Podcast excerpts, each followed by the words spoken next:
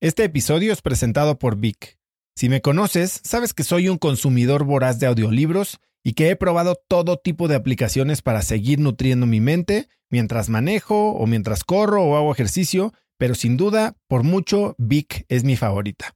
Con Vic puedes convertirte en una máquina de aprendizaje porque con solo 15 minutos al día puedes leer más de 12 libros al año.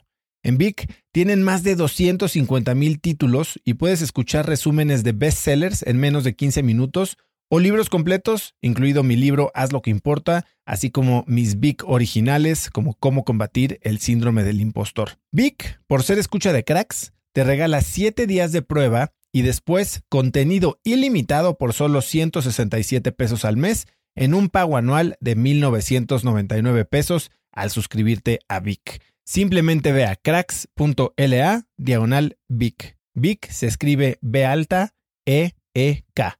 Una vez más, es cracks.la diagonal Vic. Este episodio es presentado por Hospital Ángeles Health System. Cada invitado con el que platico en el podcast me abre los ojos a nuevas tecnologías que están impactando de forma positiva la manera en que todos nosotros vivimos. Una de las áreas en las que el avance tecnológico está generando más impacto es en el área de la salud, especialmente con los avances en cirugía robótica que permiten intervenciones con menos sangrado, menos dolor, cicatrices más pequeñas y una recuperación mucho más rápida. Hospital Ángeles Health System tiene el programa de cirugía robótica más robusto en el sector privado en México. Cuenta con 13 robots Da Vinci, el más avanzado y versátil del mundo, y con el mayor número de médicos certificados en cirugía robótica, con la cantidad de horas necesarias para poder operar, ya que tiene el único centro de capacitación de cirugía robótica en todo el país. Este es el futuro de la cirugía. Si quieres conocer más sobre el programa de cirugía robótica de Hospital Ángeles Health System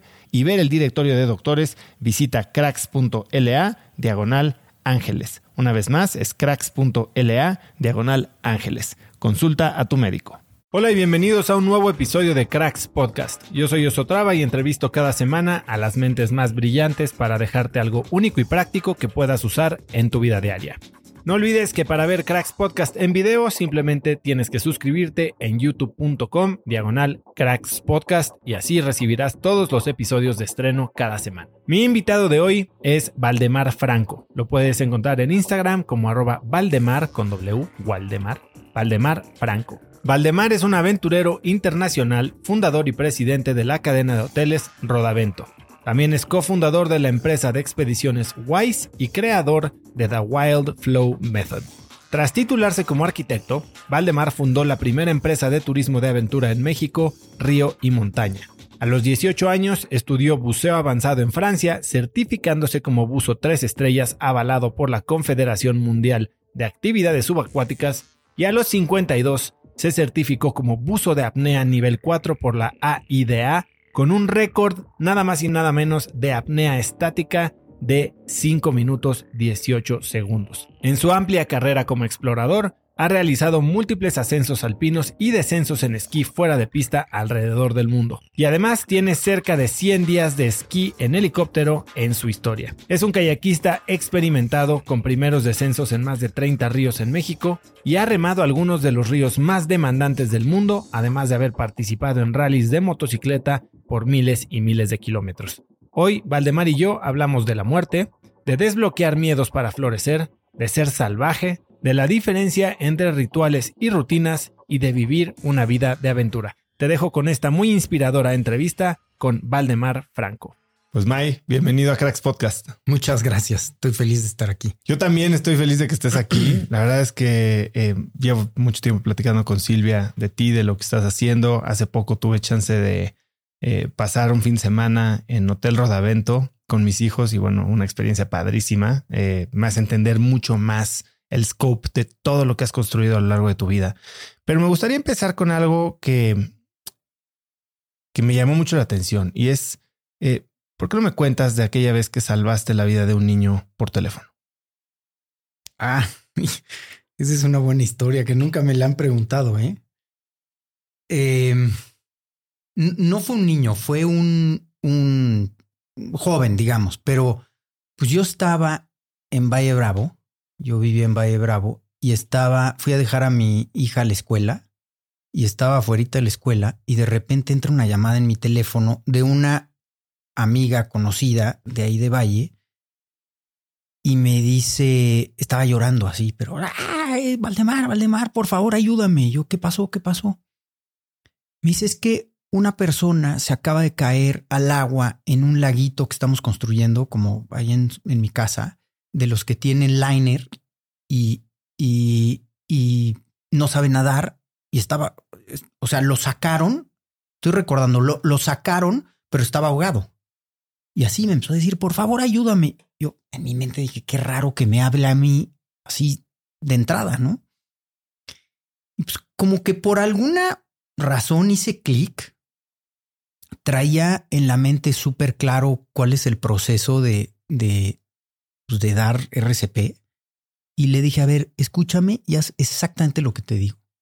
Y le dije, ábrele la boca, o sea, ponlo boca arriba, ábrele la boca, levántale el mentón, este, eh, eh, unas insuflaciones y, y, lo empezó a hacer diciéndome, ya, ya lo hice, ya lo hice, síguelo haciendo. yo súper calmado, no sé por qué estaba en súper zen, porque todo esto fue en segundos, ¿no? Y de repente me dice, así como asustadísima, me dice, está vomitando, está vomitando y tosiendo. Y entonces en ese momento le dije, le acabas de salvar la vida. Le acabas de salvar la vida, tranquila, ya, ya respiró y respiró. Y este, bueno, se me pone chinita la piel ¿eh? también. porque, porque fue, te lo juro que la llamada duró 30 segundos. Yo estaba en mi coche esperando a mi hija.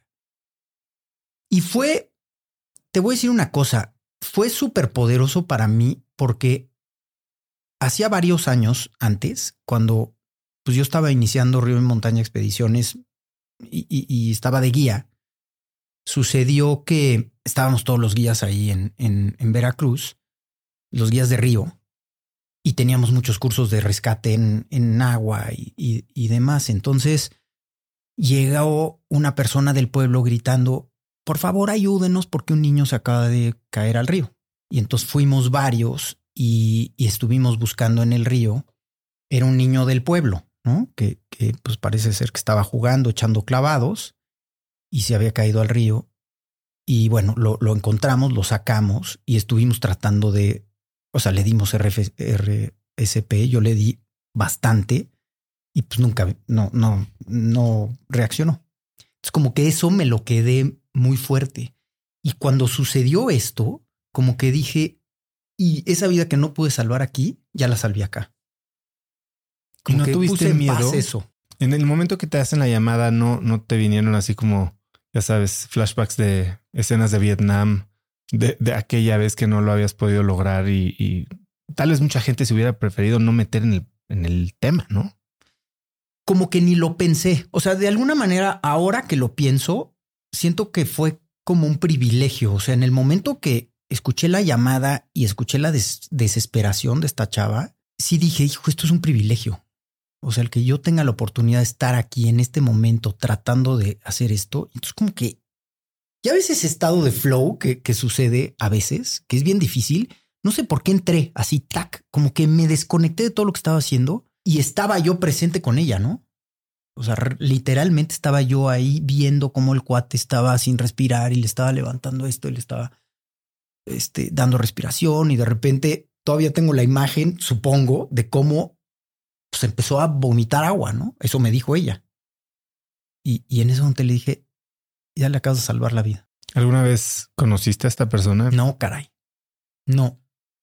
Y fíjate que me duele porque quedé conmigo mismo y con ella de, de conocerla y nunca lo hice. Ya ves esas cosas que no sé por qué. ¿Hace cuánto fue eso? Mm, como 12 años, yo creo. ¿Y es la última vez que has tenido una situación en la que puedes salvar la vida a alguien? Eh, a ese grado sí. O sea, sí, sí he tenido otros momentos en donde tengo que reaccionar rápido y fuerte y bien, pero a ese grado sí. Qué buena, qué bueno que me preguntas eso porque nunca me lo habían preguntado y sí es así. Es una historia, la verdad, que me marcó mucho y que, y que te digo, curiosamente lo siento como un privilegio que me tocó a mí.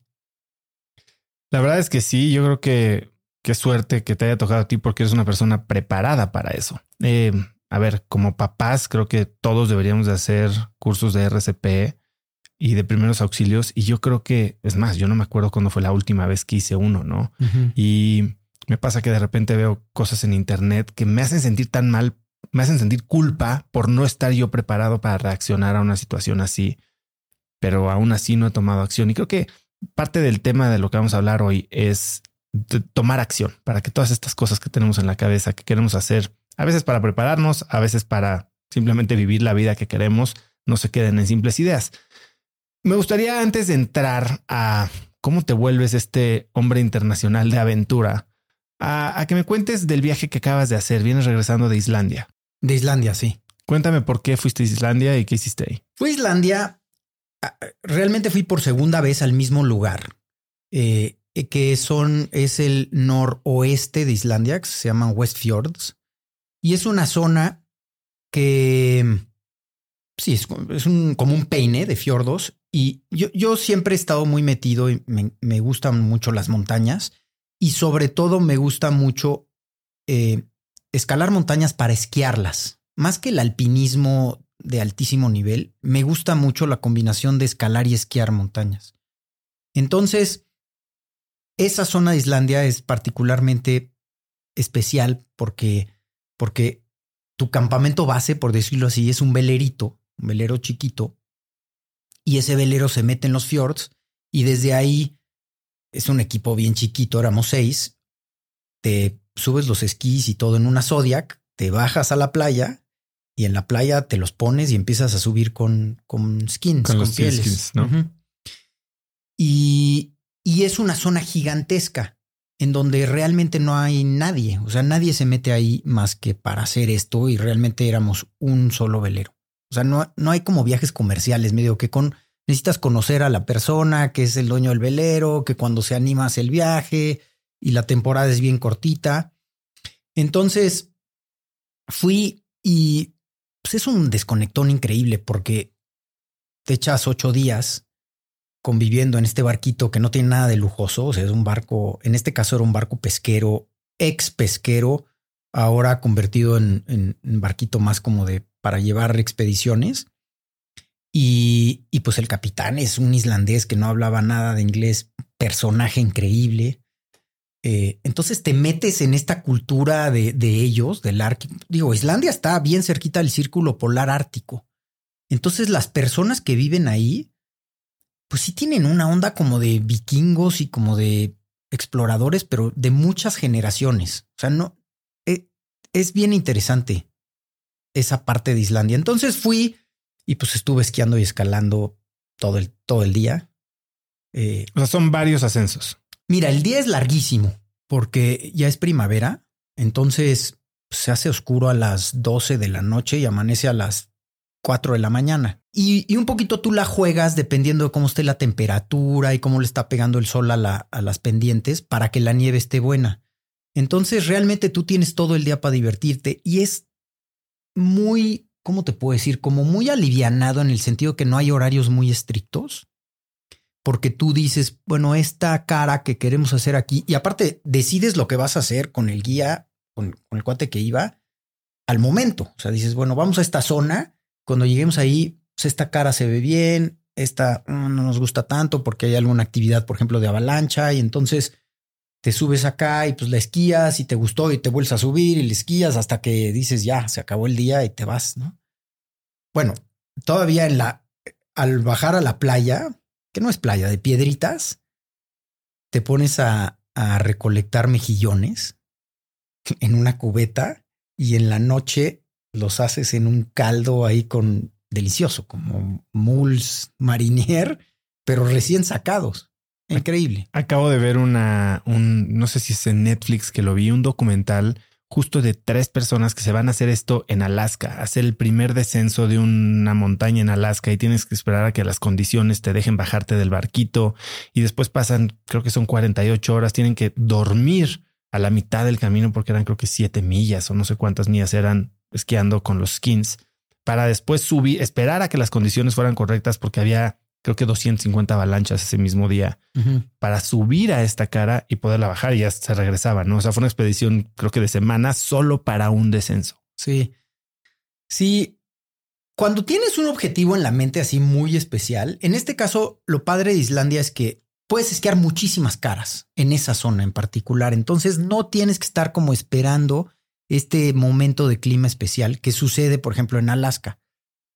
Eh, hace que siete años yo tenía el objetivo de esquiar el Polar Star Couloir, se llama Polar Star Couloir, y está en el Círculo Polar Ártico, eh, muy al norte de Canadá. Y, y, organicé toda la expedición y ese sí era un objetivo, que es este colador súper empinado eh, que sale en los libros y que es, tienes one shot, ¿no? Me rompí la rodilla y no pude ir, tuve que cancelar todo, pero era un poco así porque íbamos a llegar a un pueblillo, ya no me acuerdo el nombre, del norte de Canadá, y de ahí nos echábamos dos días en snowmobiles recorriendo unas planicies hasta llegar a donde está pues, la cara de esta montaña y, y, ahí hacemos campamento base, empiezas a calentar y después esquías. No lo pude hacer. o sea que... ¿Cómo te preparas para uno de estos viajes? Sé que has hecho 100 días de heli. Yo el año que entra tengo dos objetivos. Me voy a Jackson Hole a hacer el Corvettes, el couloir. Ándale. Eh, quiero. Vamos a ver si me asomo para abajo y me atrevo. Eh, y vamos a hacer 10 días de heli en Canadá. ¿Cómo te preparas tú para un viaje de estos? He cambiado mucho mi dinámica de cómo prepararme. O sea, y, entrando a ese tema, pero durante muchos años de mi vida fui como muy enfocado en decir, esta es mi meta, por ejemplo, escalar una montaña. Entonces empiezo a ponerme el chip de voy a escalar seis, ocho meses antes y empiezo pues a salir a hacer trekkings largos, a hacer trekkings con peso en, en, la, en la espalda, bueno, cuando la última vez que fui a Islandia, estaba yo viviendo en Valle y, literalmente me llevaba mis botas de esquiar con shorts, una mochila con libros adentro y mis bastones, replicando un poquito, primero para, para que las botas no me lastimaran, entonces le meto muchas horas antes para que no me lastimen. Y segundo, pues replicando un poco la posición y el peso y todo. Pues, parecía loco, ¿no? Con botas de esquiar ahí en medio cerro. no las destruiste. Son unas botas especiales, las de las que usas para, para hacer esquí de montaña. Tienen suela. O sea, sí tienen suela como de bota de hiking o de bota escalada. Entonces es una mezcla entre una bota de esquiar y una bota de escalada. Entonces les, puedes poner crampones y puedes caminar con ellas. Entonces son botas como súper versátiles. Entonces no las destruyes, pero sí pareces loco, ¿no? Entonces, lo que hago es, empiezo con mucha anticipación, o sea, trato de replicar lo que voy a hacer. Y sí me meto mucho a, pues, hacer como aeróbico, lógicamente, con una técnica que he encontrado. Que quiero que me cuentes a detalle más adelante. Sí, no sé si quieres que nos metamos a eso ya. Vamos a dejarlo para después, porque sí quiero meterme duro y que, la gente tenga contexto de cómo llegas a eso. Sí, pero lo que sí te digo es que cuando tengo una expedición grande, sí empiezo unos seis, ocho meses antes a, a, pensar y a adaptar mi cuerpo a lo que va a suceder en ocho meses. Y en paralelo, ¿para cuántas expediciones te estás preparando normalmente o haces una al año? Una importante al año y después cositas que salen, pero normalmente para las cositas que salen tengo el, el nivel físico como para echármelas así de palomazo, ¿no? Eh, si no, si, si necesito como enfocarme más. Tú te interesaste en el mundo de aventura y el outdoors desde que eras muy chiquito, ¿no? Eh, y, y, cuentas cómo cuando terminas la carrera, le cuentas a tu papá que te quieres dedicar a esto full time, que quieres hacer de tu vida profesional eh, una vida de aventura. Sí. Y tu papá tiene una reacción que a mí me llamó mucho la atención, eh, que te dice, déjame pensarlo. Sí. Cuéntame cómo fueron esos momentos y qué aprendiste tú de esa reacción de tu papá. Para mí es una, ha sido muy importante ese mensaje que me dio después de que se dio ese momento de pensarlo. Como que yo vengo de una, eh, de una familia empresaria de tradición, de tres generaciones. Eh, o sea, yo soy la tercera generación, la empresa cumplió 100 años. O sea, es una, es un, es una como familia pues de alguna manera tradicional y con una metodología de trabajo muy industrial, ¿no? De ingenieros y muy industrial. Entonces, yo fui el primero que decidió estudiar arquitectura y durante la carrera y desde antes, bueno, con mi papá salía yo mucho al mar. Mi papá siempre fue así como gente de mar. Entonces íbamos a Cozumel desde que Cozumel será otra cosa, padrísimo. Y aprendí a bucear a pulmón y arponear bien chavito. A los ocho años, diez años yo sacaba mis pargos y mi papá me hacía lo saca, lo matas, pero te lo comes. Entonces, pues había filetearlos, sacarles las tripas, todo el rollo.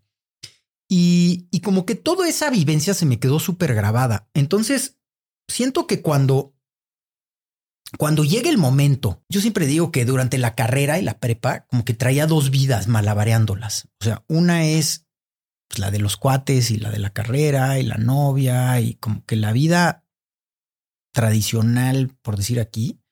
Y después tenía esta como visión de que yo quería ser, yo quería romper el molde, yo quería ser un aventurero, yo quería ser un explorador y no quería vivir dentro de una oficina, pero no encontraba con quién, como que entonces le buscaba por todos lados y de repente encontré al que fue mi socio, Alfonso de la Parra, y que viene una larga historia, pero ahí es cuando me acerco a mi papá cuando acabé la carrera y le digo, pa, eh, pues ya y acabé la carrera, me gusta mucho la arquitectura, pero hoy lo que me llama es, quiero ser guía de aventura. Y me dijo, bueno, pues así como que se quedó así medio sorprendido. Me dijo, déjame pensarlo. Y regresa y me dice, mira, en la vida hay que hacer lo que a uno le gusta, pero lo que sí te pido es que no, no estés jugando. O sea, como que si te vas por algo, sé la mejor versión de ti mismo que puedas ser. O sea, no, no, no estés como hoy quiero ser aventurero y mañana chef y pasado mañana este financiero, ¿no? Clávate en serio y busca ese camino y a ver hasta dónde te lleva. Y, y, y para mí eso me dio como mucha paz. Como que siento que esas rupturas a veces con los papás, cuando, cuando les dices, yo no voy a hacer lo que tú esperabas, de alguna manera, yo quiero, tengo mi camino, si no te dan como un, un abrazo, no, un espaldarazo, yo creo que cargas mucho. A veces es bien difícil. Y en ese caso mi papá sí me lo dio y me dijo, yo, yo te voy a apoyar con lo que pueda, pero, pero es tu camino. O sea, tú hazlo, ¿no? Y en ese momento construyes lo que fue la primera empresa de aventura, ¿no? Río y Montaña, que yo me acuerdo por ahí en 2000, no sé si 2003, trabajaba yo en mi primera chamba en Sabritas y era yo, ya sabes, el becario analista financiero, no sé qué. Y de integración anual nos llevaron a Río Montaña, Veracruz, a los rápidos. Ah, qué bueno. Y sí, no he regresado y es algo que tengo ganas de hacer. Y construyes esta empresa eh, junto con Poncho, ¿no? Y la operan 13 años. Sí. ¿Cómo se dan esos 13 años? ¿Cómo piensas en el negocio? Porque bueno, pasas de tener veintitantos ya treinta y tantos, ¿no? Sí. Eh, Cuéntame un poquito de cómo viviste esa época de río y montaña. Mira, al principio, digo, a, a, mí me pasó que al principio era un, era un sueño, ¿no? Porque pues era llevar gente, nuestros clientes que eran pocos, pero, pero muy buenos, porque era gente que realmente quería salir y, y, y conocer México. Eh, hoy está súper de moda. En ese tiempo no era así, ¿no? El, el ir a acampar era, no, no ibas. Entonces nos dio oportunidad de, a mí me dio oportunidad y a Alfonso también, pues de conocer unas partes de México bien especiales, de zonas de Oaxaca. Es que cuando te metes a los ríos, siempre encuentras lugares muy especiales que normalmente nadie conoce a menos que vayas en el río. Eso es muy, muy enriquecedor, digamos, de remar. Pero al principio, pues fue una época increíble de descubrimiento, de exploración, de, de aprender. O sea, yo también cuando empecé, pues no sabía, digo, nomás porque tenía pantalones y, este, y no me rajaba y, y hacía cosas, pero, pero realmente yo aprendí eh, súper autodidacta, tanto a remar como a, pues como a escalar y como a liderar viajes y demás. Fui aprendiendo con errores. Entonces fue una etapa padrísima, súper fuerte. Sobre todo, yo la recuerdo, te digo la palabra fuerte porque a fin de cuentas, yo era el responsable a los 26 años, pues de estar llevando un grupo de personas a lugares que tenían riesgo, con mis herramientas que tenía en ese tiempo que hoy, hoy me doy cuenta que eran bastante pobres, pero bueno, con mucho corazón. Entonces siempre traía una presión este, fuerte. Parece que yo estaba jugando y desde, o sea, cuando la gente lo ve de fuera dice, no manches, qué increíble. Sí, pero yo cargaba un elefante encima, ¿no? Todo el tiempo desde chavo. Entonces, de chavo, aunque no pareciera, era yo bastante estresado y enojón por eso, porque traía mucha presión. Yo, sabía que si, que si yo cometía un error en una expedición, se podía morir alguien, ¿no? O, o podíamos tener un problema así complicado de salir. Entonces, no, no fue a lo loco. O sea, no, no era completamente irresponsable. Yo, yo era muy responsable y por eso cargaba mucho. ¿Cómo manejabas esa presión? Te puedo decir que en ese tiempo no. Hoy soy mucho más eh, conectado que antes. Yo creo que lo conectado que estoy hoy es el resultado de todo eso que viví. Sin duda, me conectaba a las actividades que hacía. O sea, cuando remaba o cuando escalaba y eso, pues tienes que estar así súper conectado con tu cuerpo y súper conectado con la situación, porque si no, pues puede pasar algo. Pero yo creo que la manejaba por, pues, por así. Porque no había de otra. Porque no había de otra y pues, por tesonero y por decir esto es, esto es así, lo voy a sacar adelante. Pero en, este, en este tiempo la vida te pone una prueba difícil, ¿no? Porque llevan 13 años operando Río Montaña y Alfonso se va a una expedición a la que estabas invitado tú, de la cual no regresa. Sí. Cuéntame ese momento. Pues ese momento fue bien difícil. Digo, Río Montaña llegó un momento en donde era bien exitoso, la verdad. O sea, era bien conocido y, y era un, un lugar increíble para trabajar, porque yo eventualmente pues fui jalando a mis cuates a que, a que también fueran guías y entonces también tomaron los cursos y, al rato éramos nuestro, o sea, un grupo de cuates haciendo expediciones increíbles, liderando expediciones increíbles en diferentes partes del mundo, inclusive en Nepal y en Chile y así, ¿no? Entonces estábamos en la grande en ese sentido. Y de repente Alfonso, dice, pues yo, yo, Alfonso fue un gran alpinista, eh, fue poco conocido de estas personas como muy, que no le gustaba el glamour ni mucho menos, era un ente súper interesante, era alpinista y, y también había estudiado composición clásica en Nueva York de música. Entonces, como que por dentro siempre estaba pensando como en música y como combinaba la música con la aventura. Una persona muy interesante.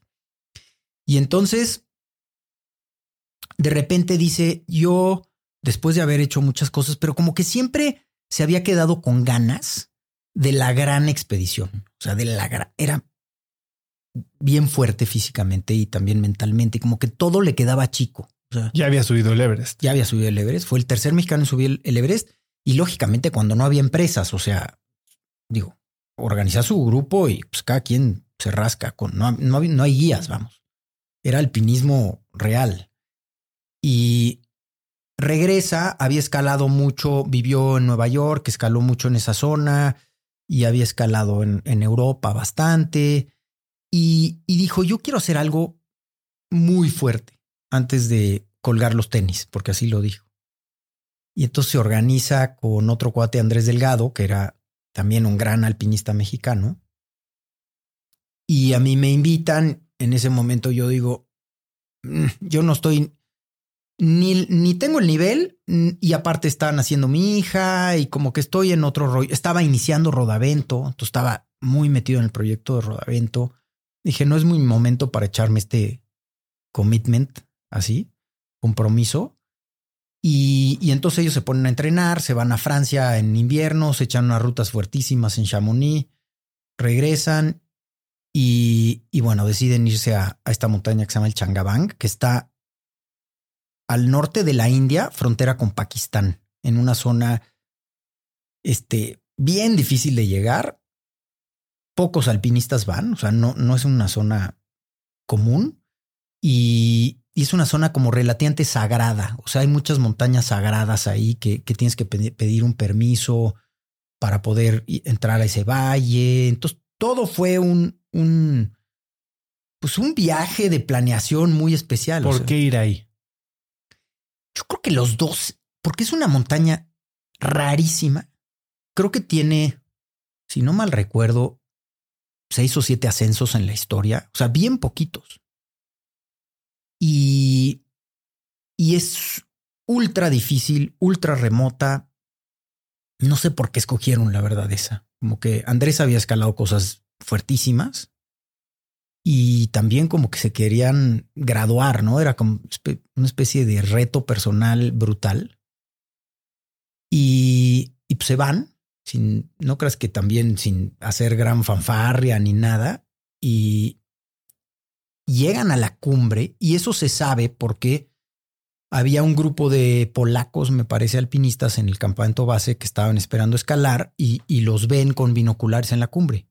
Ellos querían escalar la pared, una pared bastante vertical de, hielo y, y, roca, la querían escalar creo que en seis días, terminan echándose diez días en la pared, salen pues, muertos, o sea, muertos de, de cansancio, no muertos literal, hablan por un satelital que traían y Andrés le habla a su mamá y Alfonso le habla a su esposa y le dice, estamos bien, estamos en la cumbre, pero estamos muy cansados. Y ya, esa fue la última comunicación. Y pues de ahí desaparecen, ¿no? Entonces, para mí, yo como que cuando se fue Alfonso a la expedición, me quedé con una sensación rara, la verdad. Eh, yo sabía que se había ido a una montaña sumamente difícil, pero sumamente difícil y que pues la, o sea, sí hay una probabilidad de no regresar. Y, traía eso. Yo me acuerdo que yo me fui a remar un río en Veracruz eh, bastante fuerte, la parte muy alta del filo Bobos y yo venía como súper sacalipunta ese, ese viaje. Entonces estaba remando líneas muy difíciles y como que, como que traía esta como ansia de hacer, de probar. Me acuerdo que me metí un rápido difícil, me volteé, me pegué en, en, la, en la cabeza, me dolió el cuello y después de necio dije voy otra vez y así medio necedades, ¿no? Bueno, regreso a mi, a la casa después de ese viaje que estuvo muy intenso y llega la llamada. Quiero pausar antes de la llamada. Dale. Dices, me estoy empujando a hacer cosas difíciles. Si concientizas que es un viaje del que podrías no regresar, ¿lo concientizas en, real? O sea, o lo ves como una, ay, sí, esto tal vez no regreso, pero es una posibilidad tan remota que ni siquiera se hace palpable. ¿Cómo es la mentalidad de un aventurero en ese sentido? Es una buena pregunta. Sí es difícil realmente estar consciente de que no puedes regresar, que puedes no regresar. O sea, yo creo que sí, sí lo piensas, por lo menos yo sí lo pienso, pero no poco lo que dices, no, no. No te la crees. No te la crees. Sí, no te la crees. Como que dices, bueno, sí se ha muerto gente. Pero yo no. Pero yo, yo no, yo no voy a hacer ese, ¿no? Yo no me la creo así. O sea, nunca he ido a una expedición diciendo, híjole, igual y me muero. Claro, cuando estoy ahí haciendo ciertas cosas, dijo, ay, güey. Digo, yo no he hecho grandes, o sea, cosas súper difíciles en las montañas. He hecho algunas, pero no, no considero que estoy en, en la punta.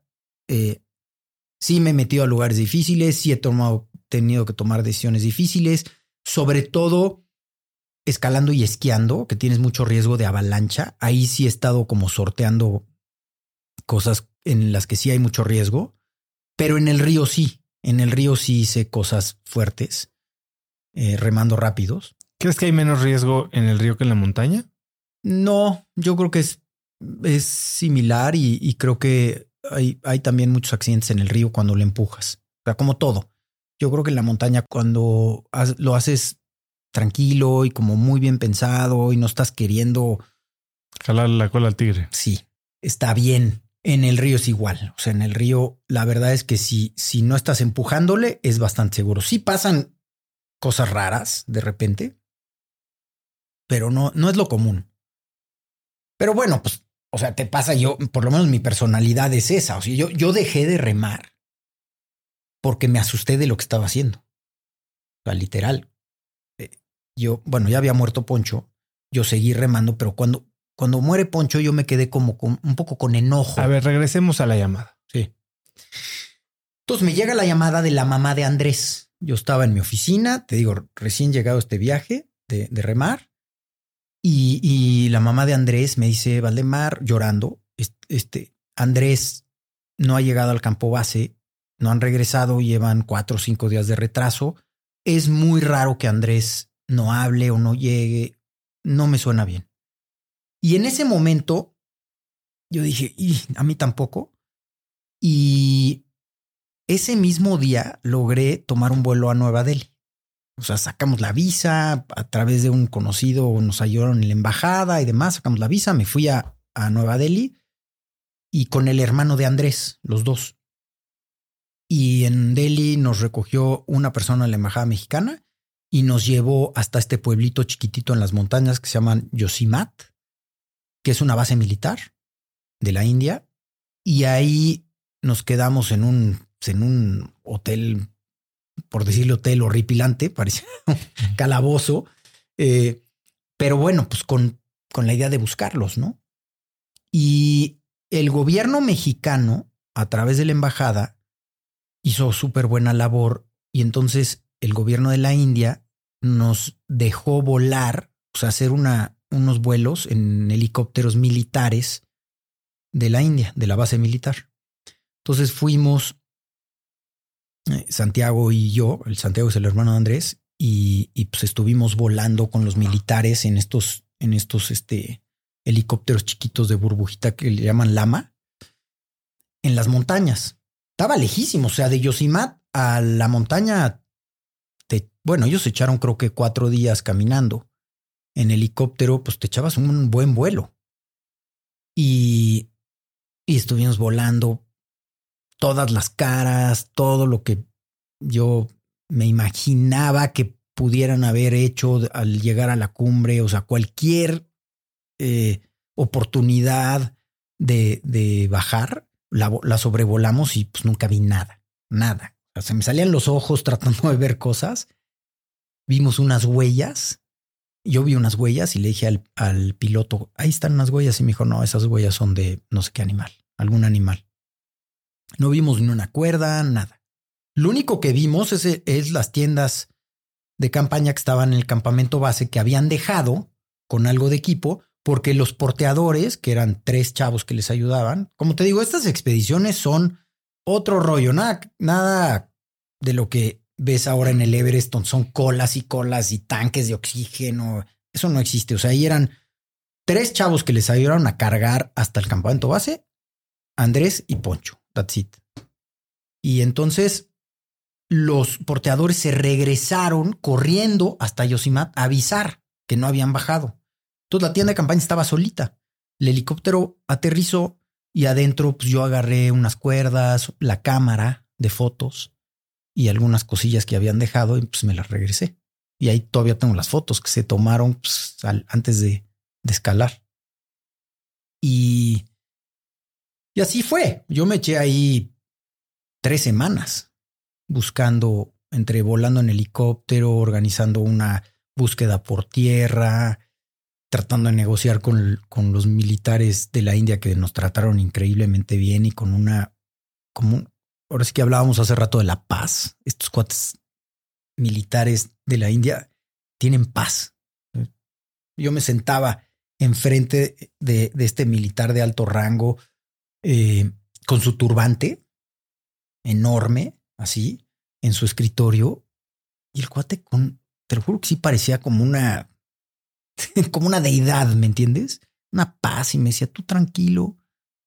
Me hablaba de la muerte con una paz. Me decía, si están muertos, están muertos en un lugar que para nosotros es sagrado, estaban haciendo lo que querían. Entonces, como que este hombre me estaba a mí coachando sobre la, sobre la muerte. Sí, muy fuerte. Bueno, fue una experiencia increíble, perdón la interrupción, pero para mí, igual yo digo, lógicamente dentro del me dolió horrible la muerte de mi amigo, horrible, ¿no? Mi amigo, mi hermano de cordada, mi hermano de, de mi compadre de, de ilusiones y de viajes y de expediciones, ¿no? Pero, pero por otro lado, su muerte me dio a mí también la oportunidad de ir a vivir un viaje que nunca hubiera vivido y que, y que no creo que se oiga como egoísta, ni mucho menos, ¿no? En, en, fue como un regalo, ¿cómo te puedo decir?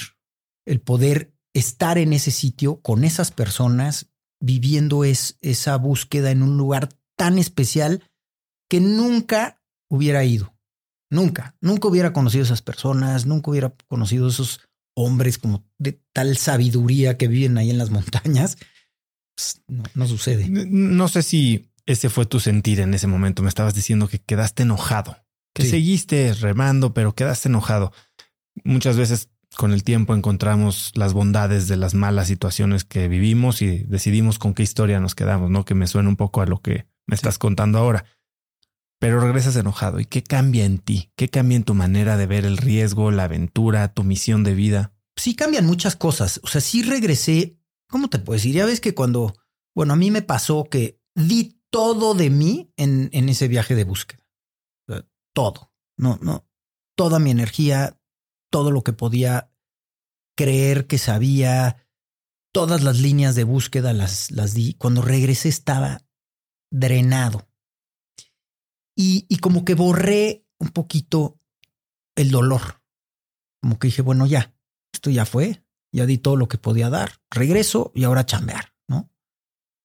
Y, como que traté de retomar río y montaña, que en ese momento era mi vida completa, y me, me empecé a encontrar con que estaba como enojado con la naturaleza o más bien con la aventura. Bueno, primero empecé a remar más fuerte, pero ya con un tema como de enojo, hasta que dije ya, pues me va a pasar lo mismo, ¿no? Y entonces empecé a dejar de remar y me empecé a alejar, a fin de cuentas, de, de muchas cosas que me encantaban. Como que me forzaba y después iba y como que ya no las disfrutaba tanto. Y entonces me empecé a meter a otras cosas de negocios, que varios de ellos fueron fracasos. Y me enfoqué durísimo a... Bueno, me fui a, me fui a vivir a Valle de Bravo. O sea, Alfonso cuando murió vivía en Valle. Yo vivía en México. Entonces, cuando él muere, yo decido irme a vivir a Valle Bravo y es cuando inauguré Rodavento y pues me clavé durísimo en ese proyecto. Entonces como que mi vida se convirtió en mis hijos, mi esposa, mi vida en Valle Bravo, súper familiar y, y Rodavento. Y el tema de la aventura, aunque Río Montaña siguió, pues ya me costaba trabajo, por decirlo así. Me costó años hacer paces con eso. Ya lo hice y soy completamente en paz, pero, pero me costó mucho. Hablemos un poco de Rodavento, ¿no? Porque te vas a vivir y dices que te metes muy duro al, al negocio. Y has hablado de que en tu familia, que tiene 100 años de tradición, se hace, se hace negocios con, con tranquilidad, ¿no? Con paciencia. Y es una empresa que se ha construido a base de trabajo duro por un, un siglo. Y, y comentas cómo después de la muerte de Poncho te, te clavas en esto y dejas un poco la aventura a un lado, adoptas una identidad de hombre de negocios y te empieza a picar esta hormiguita del si no creces, te estás muriendo. ¿Cómo fue vivir esta experiencia y qué encontraste o qué te faltó encontrar cuando trataste de dejar una parte tan importante de ti por desarrollar otra? Para mí fue un, un reto bien bonito diseñar Rodavento. Cuando empecé con Rodavento, retomé la arquitectura. Siento que retomé algo que había dejado pues como muerto, ¿no? Como, como en pausa. Y también algo que era importante para mi mamá y mi papá, ¿no? El, tema de, del desarrollo de, de, de negocio. Entonces me clavé muy duro. Sí extraño, extrañé mucho los años de aventura, pero mm, creo que viendo hacia atrás, fueron por una razón y, y- y- después esa razón ya la entiendo claramente. ¿Cuáles? O sea, los años de estar medio enojado fueron eh, y después, digo, ya nos clavamos en, en el tema siguiente de, de cuando me lastimé la rodilla y demás, que realmente ahí fue una transi una, pues sí, una transformación y una reentender quién soy súper profunda. Durante este periodo de rodavento me encantó crear. Yo digo que yo soy un, creativo, yo, yo eso es lo que hago. A mí se me ocurren muchísimas ideas.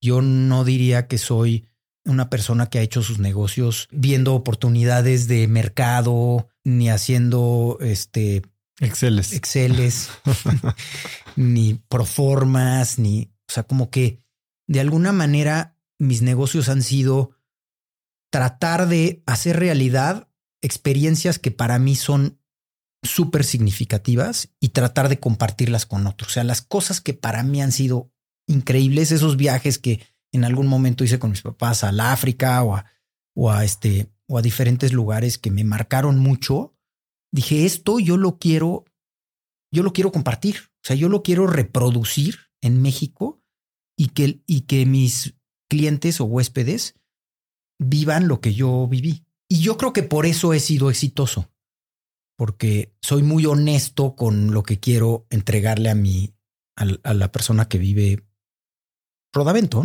los hoteles. Eh, le doy lo que a mí me gustaría recibir, siempre, no más ni menos.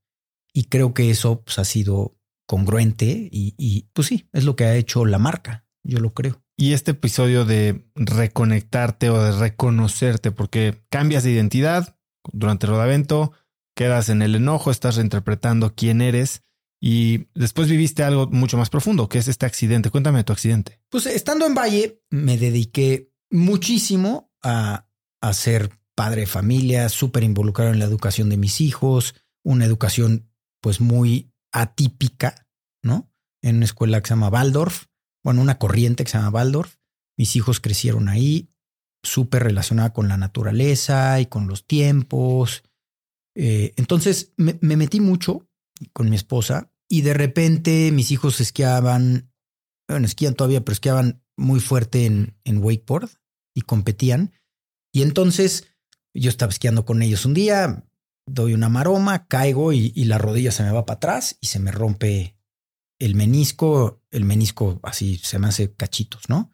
Entonces voy al doctor y, y ya sabes la llamada que te dice, no, pues sí, te lastimaste, es el menisco y la verdad, pues a tu edad, yo tenía 50, a tu edad no es fácil repararlo y entonces voy a tratar, pero a ver cómo sale. A mí me cayó un balde de agua, una, una losa de hielo porque dije, pues, ¿qué pasa si después de estar enojado con lo que más me gustaba. Y, siempre traía esta idea de, bueno, en algún momento voy a retomar las montañas y voy a retomar el río, pero pues iba pateando, ¿no? Y ahora resulta que ya no voy a poder nunca. Ya me eché a perder la rodilla, ya nunca voy a poder. Entonces fue pues, muy duro, como una experiencia de mucha humildad y de decir, ahora el Valdemar que yo tenía etiquetado ¿no? Que era, yo sí puedo, yo he guiado cosas muy difíciles, he hecho negocios este, pues, diferentes, ¿no? He roto esquemas.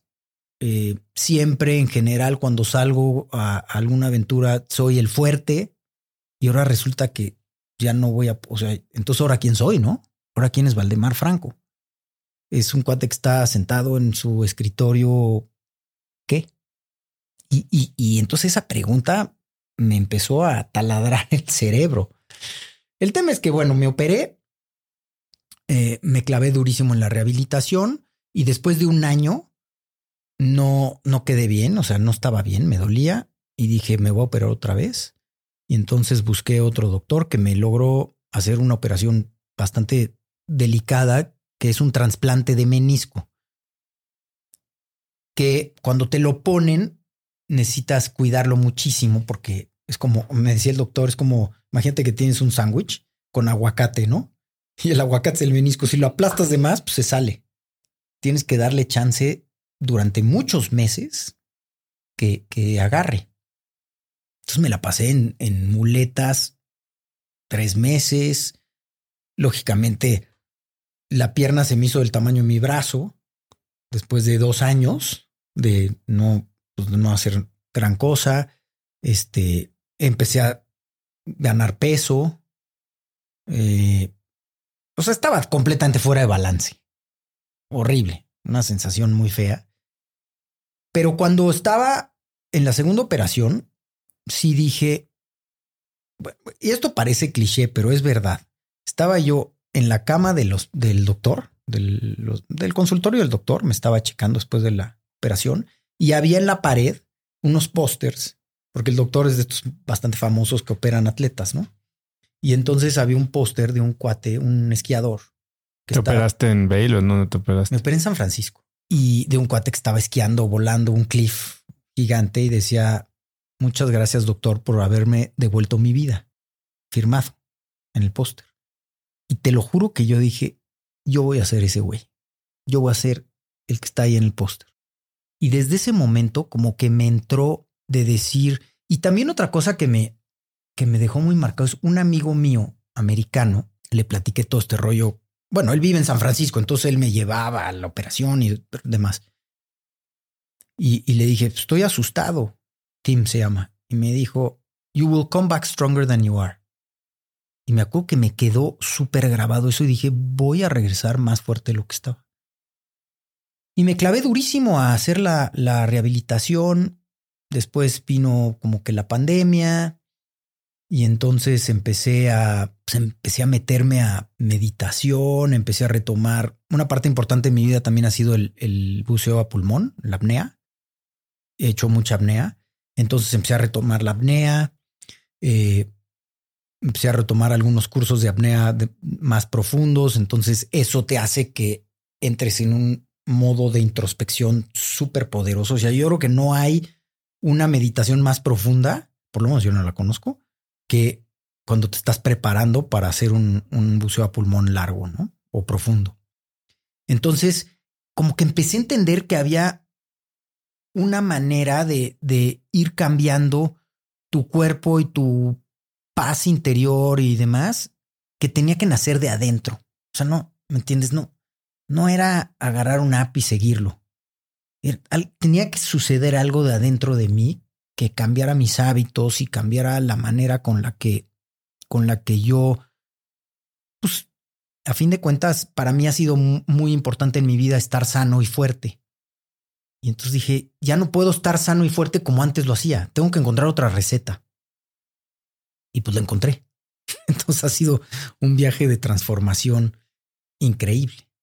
Y hoy cuando tienes momentos que todos los tenemos, días malos, días un poco más oscuros, de depresión o negativismo, ¿cómo, cómo los manejas? Sin duda todos los tenemos, pero a través de este método que me diseñé para mí mismo, me di cuenta que cuando tú creas unos hábitos, unos como rituales personales, que en un principio se convierten en una intención. El otro día había un, me llegó un, una cosa que leí que me encantó, que dice, al principio es una intención, después es una práctica, después es un hábito y después se convierte lo, en lo que eres, ¿no? Se convierte en tu identidad. En, tu identidad.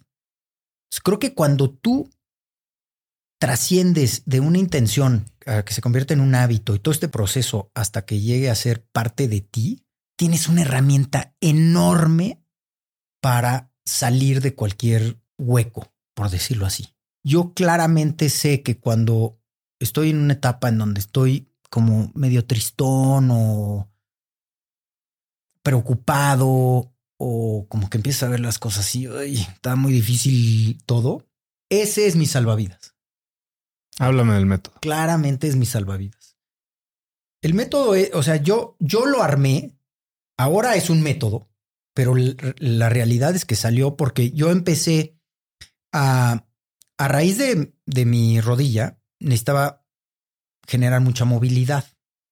Yo considero que, aunque siempre fui fuerte, me faltaba mucha movilidad. O sea, después de tanto remar, como que los hombros los tenía súper tiesos, siempre me dolían, eh, la espalda también siempre dolía, no sé si por tanto también caminar con la mochila y demás.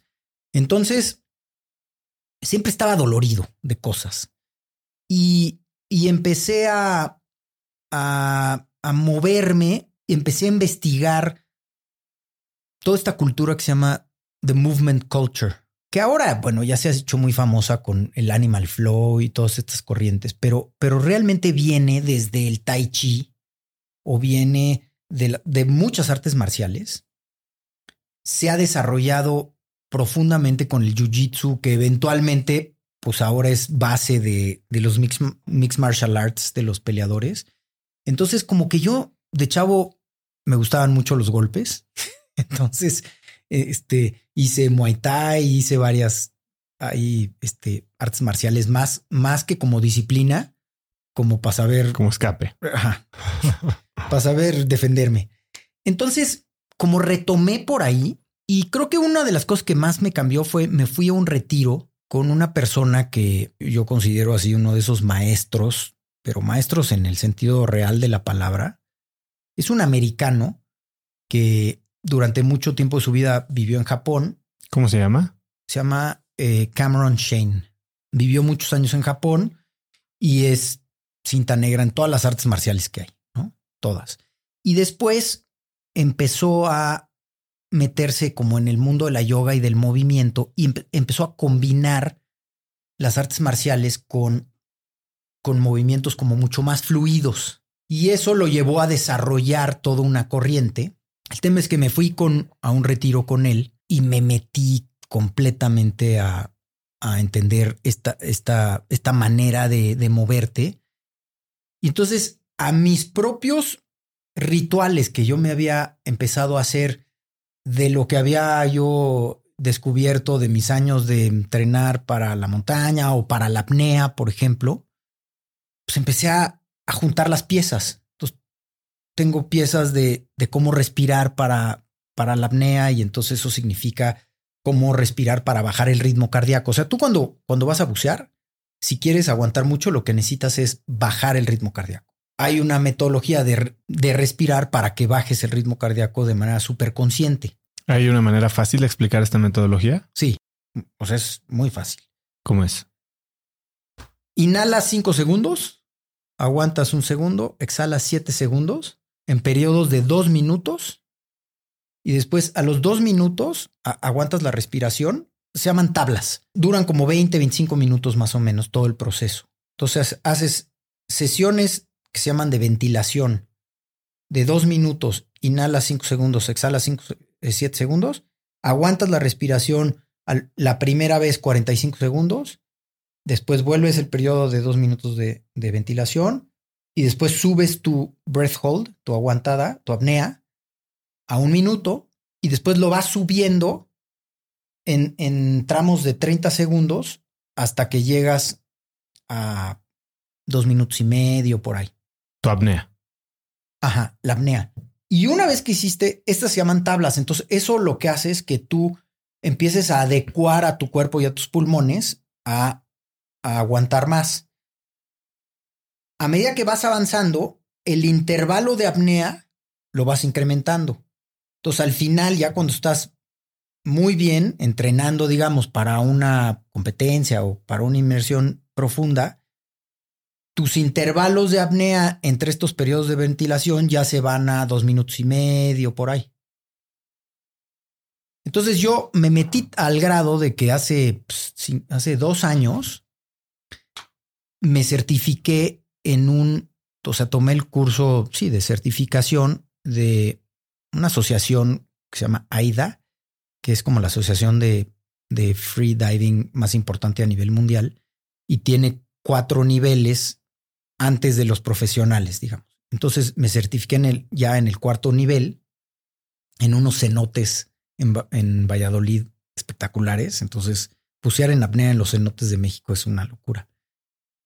Pero como parte del curso, haces un, un ejercicio que se llama apnea estática, que es aguantar la respiración en la alberca, en pocas palabras. Me súper sorprendí porque rompí mi récord y aguanté 5 minutos 18, que es, es mucho. O sea, realmente sí es mucho. Es un proceso increíble. Hay gente que dice, bueno, ¿cómo es posible que te puede gustar eso? Porque literal empiezan a pasar cosas en tu cuerpo que sientes que te vas a ahogar y hay unas el diafragma, del diafragma, contracciones del diafragma y sientes horrible, pero es un, es un viaje increíble de control, control mental. Entonces, cuando empecé a sumar todas estas pues, cosas que había aprendido también en el descenso de ríos, por ejemplo, Tú cuando vas a ser un rápido fuerte, normalmente te paras antes del rápido a verlo, ¿no? Y analizarlo. Y ya cuando te subes a tu kayak, pones la falda, el spray deck, lo cierras y te empujas y empiezas a remar, tienes que estar en un modo de flow total, o sea, de concentración. Ya no puede haber duda en ti, porque el que bajes el rápido bien o mal depende de una remada. O sea, de una remada que se te atore, ya puede ser un desenlace muy diferente. Entonces, como que todos estos procesos que yo había vivido durante mi vida, que había yo aprendido, pues empecé a convertirlos en una metodología. Y, y pues me cambió la vida. O sea, literalmente, cuando empecé a hacer esto, me empecé a poner mucho más fuerte, empecé a perder muchísimo peso. Tengo la talla de pantalones que tenía cuando estaba en la prepa, ¿no? ¿Cómo? A ver, esta metodología, entonces, ¿qué incluye? ¿Incluye respiración? ¿Incluye parte de ejercicios de movimiento? ¿Qué más incluye y cómo, cómo se practica? O sea, ¿es una práctica diaria que incluye todo? Mira, yo lo que digo es, tiene tanto de dónde sacar. Yo lo que hice es ordenar y armar una cosa que se llama como el arsenal de conocimiento. Yo lo que hago es enseñar a las personas desde movimientos físicos, Muchos tienen que ver con, con artes marciales, muchos tienen que ver con cómo imitar animales, a respirar. También una, una manera, que es lo que estábamos hablando al principio, una manera de cómo entrenar aeróbicamente para hacer una base muy fuerte para que cuando tú quieras escalar una montaña, pues ya tienes una base enorme. Ya lo, lo, lo que necesitas adicional a eso es, es muy específico. Eso no lo inventé yo, o sea, es una corriente pero cuando tú vas sumando todas estas y lo conviertes en unos, en una serie de hábitos, se vuelve bien poderoso. Ahora, lo que todo el mundo me pregunta es, bueno, sí, pero ¿cómo lo, cómo lo armo, no? Una vez que aprendes cada una de estas como, como disciplinas, por decirlo así, lo que yo he encontrado es que, o sea, yo siento que cualquier tipo de ejercicio o entrenamiento funciona. O sea, siempre es, hay unos mejores que otros, pero es mejor que no hacer nada sin duda, ¿no? Creo que lo que sucede es que cuando las personas se meten en un programa de TRX o ese tipo de programas, el esfuerzo es tan fuerte durante un periodo que cuando terminas dices, bueno, ya estoy hasta medio lastimado, ya no quiero saber más de esto y lo dejas y entonces regresas al mismo ciclo. Yo, yo creo que la única manera de que tú hagas, yo como que hablo mucho de un concepto que se llama active longevity, ¿no? en donde yo tengo 54 años. Si yo quiero seguir haciendo las actividades que a mí me gustan, que es escalar montañas y ir en la bici, irme a un viaje increíble con mis hijos, seguirles el ritmo que ya está bien difícil. Yo tengo que seguir entrenando hasta que tenga 75 años, 80 años, ¿no? ¿Cómo le voy a hacer para mantener eso? Y yo pienso que la única manera es que o sea, tu, tu sesión de entrenamiento diaria tiene que traerte felicidad. O sea, ese componente creo que es súper importante. Yo no creo tanto en el poder de la disciplina y en el poder de la fuerza de voluntad. Fuerza de voluntad. Bendito sea Dios, que ya hay alguien que me entiende. sí. Yo creo que esa es finita. O sea, la fuerza de voluntad es finita ahora sí, como usan los yucatecos, se gasta. Se gasta. Y, y creo que cuando tú estás basando todo en disciplina y fuerza de voluntad, vas a flaquear eventualmente. Porque un día te vas a sentir con gripa, un día vas a estar triste, un día vas a tener una discusión con tus hijos o con quien quieras, o en el negocio te fue mal y dices, no, hoy no. Pero cuando tú logras, bueno, es lo que yo hice para mí, que cada sesión de movimiento que haga me traiga gozo y felicidad, la hago. Sí, es de un tengo que a un quiero. Aún quiero. Es más, yo cambié mi léxico. Dije de rutina a ritual. O sea, yo no hago rutinas, yo hago rituales. Y una rutina tiene una connotación de tiene que ser, es diario, forzoso, ¿no? Siempre lo mismo. Y un ritual, pues tiene una connotación padrísima. De, de, disfrutar, de aprender, de entender de ti mismo. De celebración. De celebración, exacto. Yo, yo digo, yo no entreno, yo hago rituales.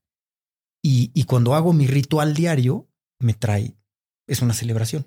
Y eso es mi herramienta para... ¿Y cómo le enseñas esto a la gente? ¿O dónde lo aprende la gente? Es... Pues mira, estoy en un proceso de armarlo. Estoy escribiendo un libro que ya voy a terminar, que se llama The Wild Flow Method, en donde estoy en el libro, pues haciendo un recuento de todo esto de lo que te he platicado de manera ordenada, narrando mi historia. Porque esto vuelvo a lo mismo, yo no lo hago ni mucho menos porque veo una oportunidad en el mercado ni nada. Bueno, creo que hay un apetito, sin duda, pero lo hago porque yo quiero compartir lo que, lo, lo que yo aprendí, mi transformación personal. Y también siento que cuando tú llegas a los 50 años como hombre, o sea, si tú fuiste una persona que durante tu vida fuiste activo, o sea, no, no fuiste un, un cuate de, sillón viendo la tele toda tu vida. Hubo un momento de tu vida en donde hiciste cosas, jugaste fútbol en la escuela o lo que sea, ¿no? De repente empiezas a ganar peso, ya te duele cuando vas al gimnasio, te metes una, a una programa y sales todo golpeado y como que empiezas, ya verás cuando llegues a esa edad, pero empiezas en tu mente a decir, igual y ya voy de bajada. O sea, igual y ya no, ya nunca voy a poder tener esta sensación tan padre de estar fuerte. Y me refiero a no estar fuerte de decir tengo un bíceps grandote o se me ven los, los cuadros.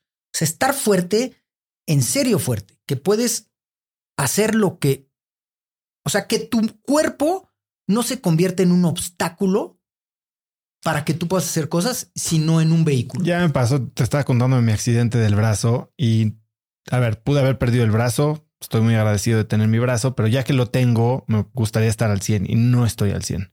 Y sí hay muchas cosas que dejé de hacer. Yo hacía CrossFit bastante duro, eh, ya no puedo hacer ciertos movimientos y ya tengo dolor para hacer ciertas cosas. Ahora empecé con lo del maratón, pero sí hay momentos en los que sí he sentido que, ya no estoy en mi prime, ¿no? Y me gustaría extender eso. Mucho de lo que vemos así aquí en Cracks es cómo acercarnos herramientas para extender esta longevidad activa. Sí.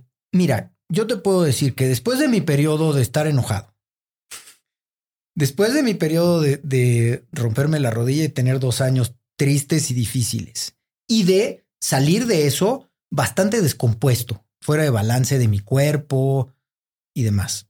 Después llega la pandemia, que, que de, alguna manera fue un periodo pues como de descubrimiento para todos, ¿no? Yo en la pandemia me, me escondí, por un lado, a salvar mi negocio, que estuvo durísimo. Claro. Claramente, pues en el negocio de la hospitalidad. Y por otro lado, para encontrar, o sea, para estudiar y encontrar este camino, ¿no? Y lo que me sucedió es que después siento que florecí. O sea, siento que hoy tengo mucho más poder del que tenía antes. Hoy puedo aguantarle el ritmo a, al hijo de Alfonso, de Poncho, de que murió, que hoy es mi socio y es una máquina en las montañas, una máquina. Puedo aguantarle el ritmo muy bien. He hecho expediciones de las más ambiciosas que he hecho en mi vida, las he hecho estos últimos tres años.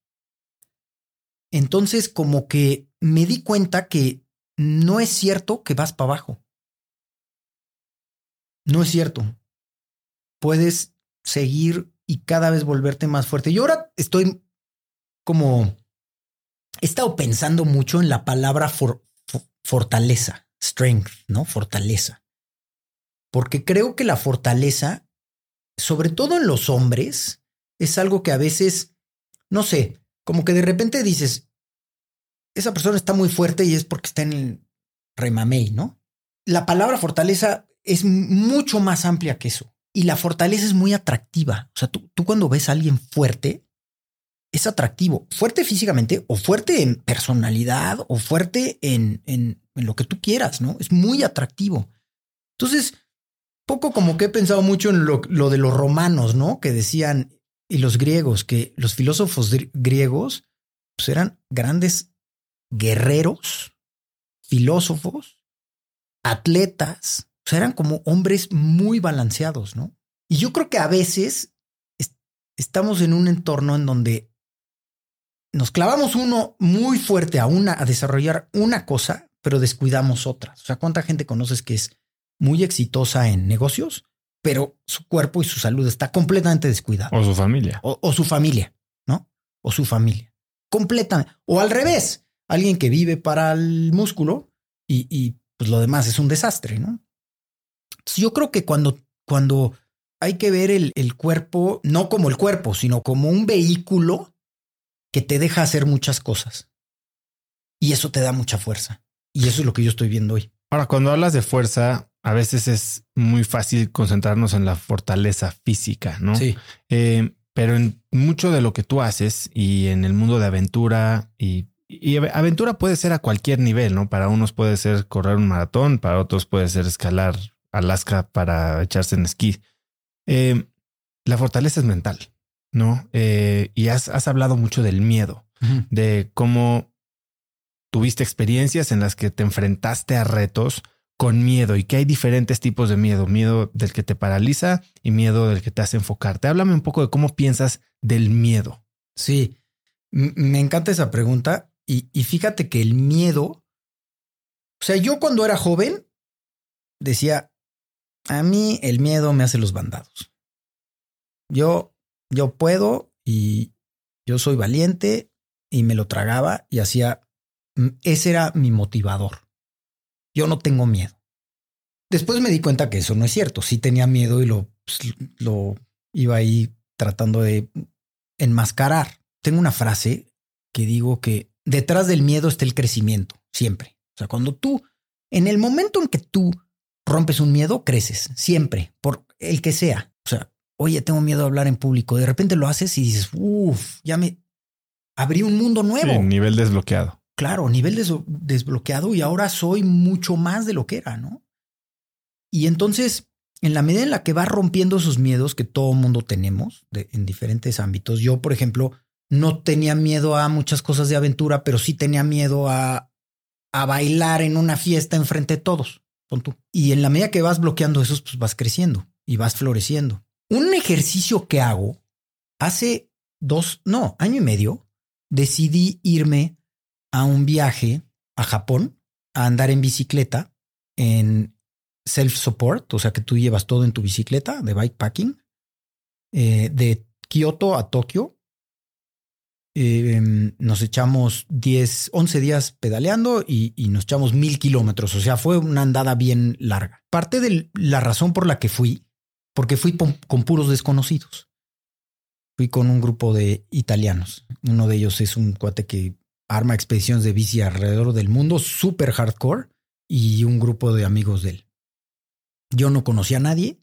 Y como que amigos me dicen, bueno, pero, o sea, ¿cuál es tu motivador de irte con gente desconocida a, a meterte a un, a un viaje muy duro de, este, físicamente, a dormir en lugares que no son cómodos? ¿Cuál es tu motivador?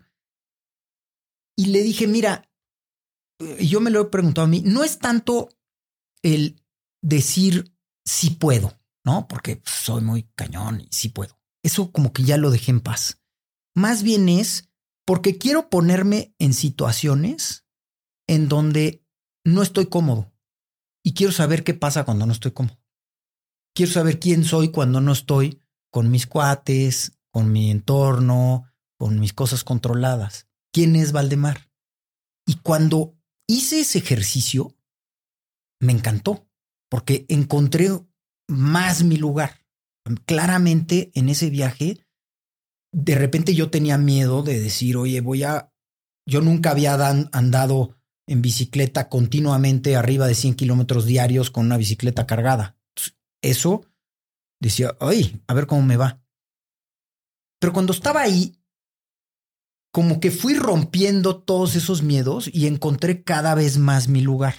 Y eso me pareció un ejercicio personal increíble. A ver, y esto lo haces arriba de 50 años. ¿Qué aprendes de ti? O sea, dices, quiero todavía entender quién es Valdemar cuando está incómodo, cuando se está exigiendo. que lo has hecho, creo que más veces que, que cualquiera de los que estemos escuchando esto, ¿no? Lo haces de forma sistemática. ¿Qué aprendiste de ti en este viaje? Aprendí que con, bueno, una de las cosas que, que aprendí es que me, me llevé mis rituales y mis hábitos del wild flow a la bicicleta. O sea, me los llevé digo, como, como, como ritual, pero también literalmente me llevé un rodillo. Parte del, del ritual que hago es un rodillo del, ya sabes, para de los foam. músculos, de foam. Me lo llevé en la bicicleta y mira que todo estaba, pero o sea, Pesado. no hay espacio. y llevaba mi rodillo en la bicicleta, en el manubrio lo puse y dije, todos los días me voy a levantar a hacer mi rodillo. No importa si anduve 160 kilómetros. Y lo hice todos los días. Lo que aprendí es que tú te puedes llevar tu ser a cualquier lugar, en cualquier entorno, si estás en paz. Y no pasa nada.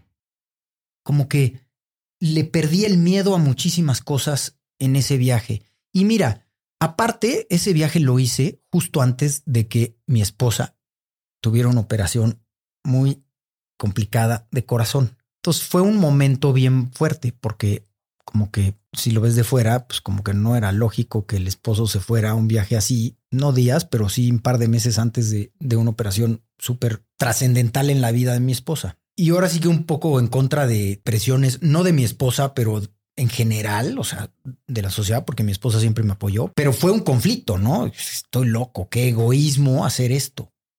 Pero no, regresé súper en paz y listo. Fue como un ejercicio para mí, para estar listo y preparado para lo que venía, que fue muy fuerte. Hay varias cosas que quiero desempacar de esto. Em, dices que te conoces cuando estás exigiéndote y tú has visto a mucha gente a lo largo de 30 años de carrera eh, exponerse a situaciones incómodas y dices exponerse a miedos, que la gente saque el cobre en estos momentos. Sí, sí. Háblame de qué has visto, de la que has aprendido del humano en general eh, a, a través de estas experiencias. Yo creo que a, a mí algo de lo que me gusta de la aventura es precisamente lo que dijiste. Creo que cuando tú estás en una situación en donde hay hambre, ¿no? Porque pues, a lo mejor después de X días en la montaña o en una expedición hay que racionar la comida. La gente está cansada. Ya estás un poco hasta el gorro de, la, de las conversaciones y te empieza a caer el mal hasta cómo ¿Cómo respira? respira el de al lado, ¿no? Y también otra cosa que sucede cuando estás en ese entorno es que no importan los apellidos, cuánto tienes, quién eres, todo eso después de dos días, ¿Ya viste Triangle of Sadness? no. Vela, es una película que habla un poco de una situación así. Ah, la voy a ver. La voy a ver. Me encanta a mí ese rollo. Siento que la gente saca el cobre. Y, ah, y eso le adicionas miedo, una situación de miedo que te da, y, y entonces la gente saca el cobre y ves muchas reacciones. Yo, yo he visto reacciones de gente que se roba la comida en la noche, literal. O sea, en una, en un viaje y alguien dice yo no me voy a quedar sin comida de película, ¿eh? Y se meten y sacan la comida.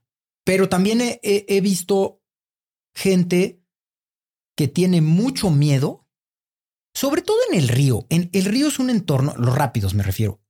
Claro, no los rápidos de, de rafting de así. A los que fui yo. Ajá, turísticos que hay en muchos lugares, ¿no? Eso pues es, es una diversión, es, un- es una montaña rusa natural. No, expediciones en serio es un entorno que te da miedo porque controlas poco. En el agua, cuando tú, tú vas realmente remando y siendo el capitán, ugh, te lleva la corriente y entonces si no entiendes lo que está pasando, sientes que no tienes ningún control, o sea, que vas con la corriente y eso es una sensación horrible. Entonces he visto muchas personas que en ese entorno tienen un miedo pavoroso, pero también he visto cómo cuando, cuando logras hacer que esas personas entiendan lo que está pasando y empiecen a saber cómo ponerle pausa a esa sensación de me voy con la corriente, hay una transformación increíble. Este, y, y un crecimiento increíble. Yo he hecho algunos, algunos como cursos, retiros eh, de, de eso, en donde me llevo a, personas a lugares que los sacan de su zona de confort completamente y después les doy las herramientas para que entiendan qué está pasando y lo puedan controlar. Y la transformación es increíble. O sea, increíble.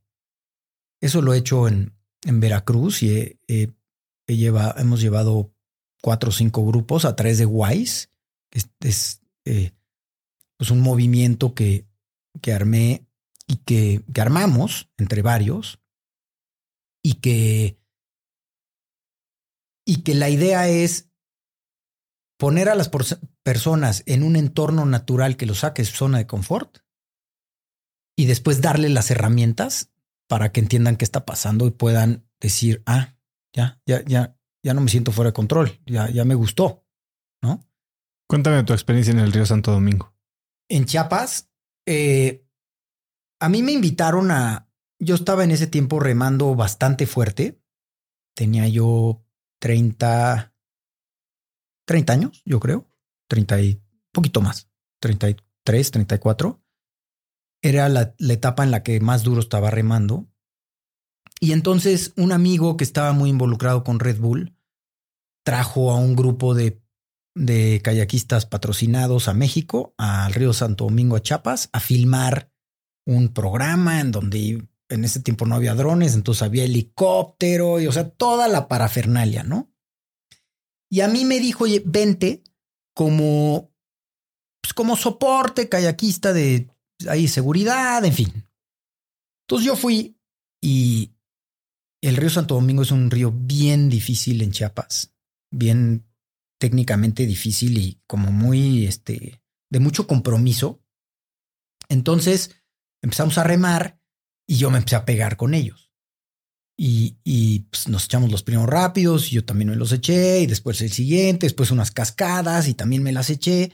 Y de repente me di cuenta, no me eché todo, había un par de dos o tres rápidos, bueno, cascadas gigantes que, que no, que yo dije yo no voy, nada más se las echaron dos del grupo de cinco.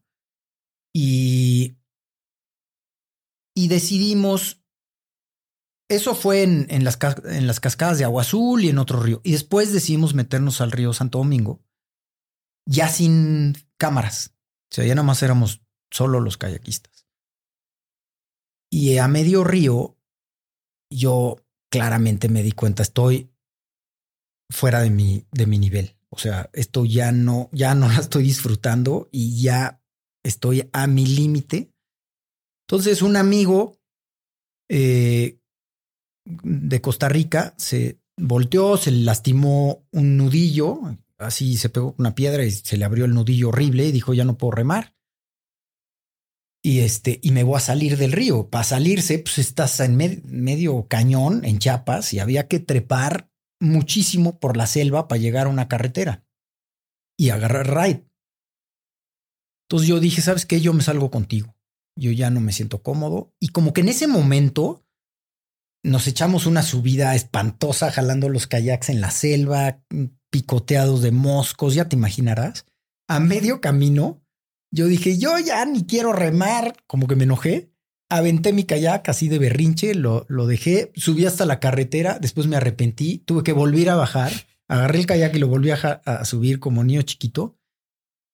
Pero, pero me di cuenta que, que ya me estaba dejando llevar los chavos de Red Bull pues, tenían 26 años, se dedicaban a eso, eran 100% profesionales, no tenían familia, nada. Y pues yo tenía todo mi mundo y estaba ahí tratando de aguantar con ellos, ¿no? Y, y, me di cuenta que tenía las herramientas, o sea, yo podía remar lo que estaban remando. Lo que pasa es que ya dije, estoy a mi límite y, y, y es ese momento en el que hablo mucho del miedo yo, porque a veces cuando estás en deportes como de alto, así, de aventura y eso, la gente dice, nah, el miedo, ya sabes, lo controlas. Yo creo que el miedo es un juego súper, súper interesante. Eh, y el miedo es sano. El pánico es horrible. O sea, el pánico sí es espantoso, pero el miedo es, es sano. Es el que te hace tomar decisiones con juicio, ¿no? Yo esa decisión pues la tomé. Qué bueno que la tomé. después sucedió que llegué muy orgulloso con mi, con mi esposa y me dijo, ¿cómo te fue? Y le dije, no, pues bien. ¿Y, te echaste cosas difíciles? Pues más o menos. O sea, sí estaba fuerte, pero más o menos. Y después de tres, cuatro semanas, eh, el programa salió en la tele. Entonces le dije a mi esposa, oye, vamos a ver el programa y no sé qué. Estábamos todos viéndolo en una pantalla. Y bueno, yo salgo echándome unas cascadas enormes y todo. Mi esposa se puso una enojada que me dejó de hablar un rato. Me dijo, oye, pues, ¿en qué estás pensando? ¿No? Y hablando, justo esa era la segunda parte que quería preguntarte. Hablas mucho de tu esposa, ¿no? Y no debe de ser fácil estar casada con un aventurero. O sea, ¿cuál es este contrato que existe tácito o explícito entre el balance de tiempo, uno, porque bueno, si te vas un mes a esquiar con tus cuates y dejas a todo el changarro aquí abandonado, pero más que de tiempo de riesgo, ¿cómo se tiene esa conversación? ¿Cuál es el trato que tienes? Yo, yo conocí a mi esposa siendo así. O sea, toda la vida he sido así. Y cuando la conocí, me iba muchísimo tiempo, eh, sobre todo porque estaba guiando expediciones, entonces a cada rato me iba durante bastante tiempo. Entonces, como que siento que ella siempre nuestra relación fue de respeto en ese sentido. Creo que tengo la capacidad de tomar buenas decisiones. creo que es una de mis fuerzas y por eso sigo aquí vivito y coleando. Porque creo que tengo la capacidad de decir no cuando, cuando realmente siento que hay un riesgo de más, ¿no? Incluso a pesar de la presión social. Incluso a pesar, a pesar de la presión social. Y este eh, ejemplo que te acabo de contar del río no fue así, ¿no? Pero bueno, de todo aprendes, lógicamente, y eso fue una lección bien importante de mi vida y nunca dejé, nunca he dejado llevarme de más después de ese momento. ¿Y cómo le haces cuando en entornos, y sobre todo pensando también en que tus hijos tal vez están en entornos en que igual y no tiene que ver con echarse de una cascada en kayak, pero sí de probar alguna sustancia, hacer algo tal vez no va con sus valores? ¿Cómo ir en contra de la presión social cuando tal vez tu identidad y tu hombría o tu reputación, como le quieres decir, está en la línea? Híjole, yo, yo creo que ese es súper complicado. Yo creo que en la medida en la que tienes más herramientas, más conocimiento de las cosas, tienes más capacidad también de decir no y que no te presionen. Yo siempre, para que veas, siempre he sido, siempre he sido creyente en que, en que hay que aprender de los que más saben y, y, que nunca puedes dejar de aprender. O sea, yo siempre que, que tengo acceso a alguien que me puede enseñar, lo agarro. Porque siento que entre más herramientas construyo, más herramientas tengo para decir no. También para decir sí, pero sobre todo para decir no. Creo que decir no es bien difícil. Es bien difícil. Y cuando tú empiezas a hacerte de una fama, tú mismo te presionas, ¿no? Y, y, la gente cree que tú puedes. Pero pero el, la capacidad de decir no voy, no es hoy, no me siento bien, tengo gripa y no quiero, es bien difícil. Pero entre más sabes, más tienes herramientas para decir no. Y yo es lo que le quiero enseñar a mis hijos. O sea, yo, mis hijos, eh, he tratado de no presionarlos porque se vuelve siempre bien difícil, ¿no? Pero lo que sí hago es invitarlos siempre a cursos, cursos de rescate en montaña, de primeros auxilios, de río, de todo lo que hay, lo, lo toman. Y no importa si después lo vuelven a hacer o no. Yo sé que lo que estoy haciendo es darles herramientas, porque eventualmente las van a usar. Y, y, y creo que esas herramientas son las herramientas para poder decir que no. Pasa un poco también con con las peleas, ¿no? Que, de los chavos. Pues, es muy sabido que el, el, clásico que sabe muchísimo de algún arte marcial, pues es el que menos se pelea y sabe decir no y también no, no, lo necesita. Y el día que lo necesita, pues es muy rápido y muy certero, ¿no? Yo creo que es un poco así. Sea, entre más herramientas tienes, más puedes decir si va o no va y también los demás te respetan porque dicen, pues este sí, sabe lo que está diciendo. Algo hablando de herramientas, una frase que te he oído decir que me gusta mucho es que el área natural protegida más importante en el mundo eres tú. ¿Qué quieres decir con eso? Sí, esa me gusta. Es que siento que hay otra frase que me gusta mucho y que tiene mucho que ver. Todo el mundo nos dice, ¿qué planeta le vamos a dejar a nuestros hijos? Y yo más bien me cuestiono, ¿qué hijos le vamos a dejar al planeta? O sea, yo creo que uno tiene que empezar por cuidar tu área natural protegida que eres tú antes de empezar a cuidar los árboles. O sea, yo creo que si tú no entiendes qué está pasando en tu flora intestinal y si tú no entiendes qué pasa cuando estás estresado, cuando no duermes, cuando es bien difícil después tratar de por fuera maquillar los problemas del medio ambiente.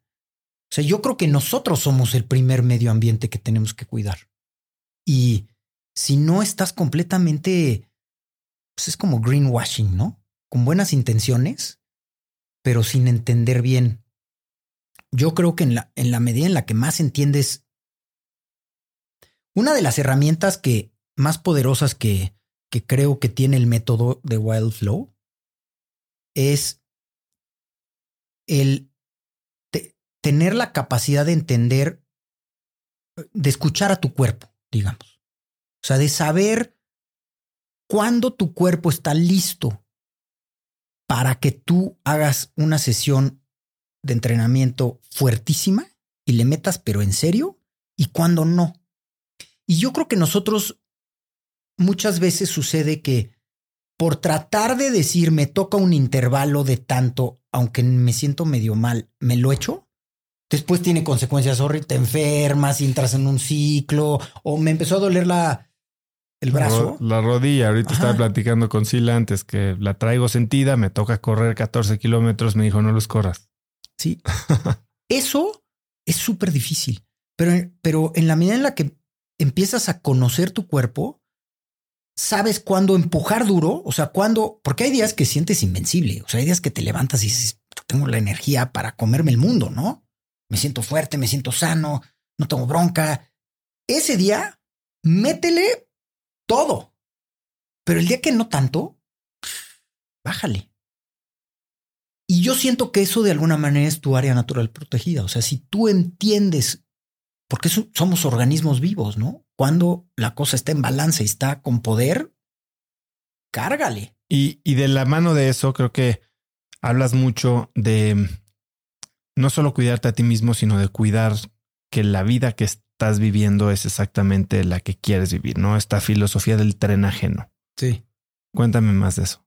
La teoría del tren ajeno eh, es, esa también pues, salió un poco de, experiencia propia, pero en ese momento de mi vida en donde te digo que estaba pues, como, como enojado, mi esposa, que he mencionado muchas veces, me decía, oye, yo me empecé a dar cuenta que, y ella también, que cuando yo entro en un patrón de decir, eh, estoy como enojado, estoy ansioso y demás, salgo a un viaje de aventura y regreso súper sano, sanado, por decir así.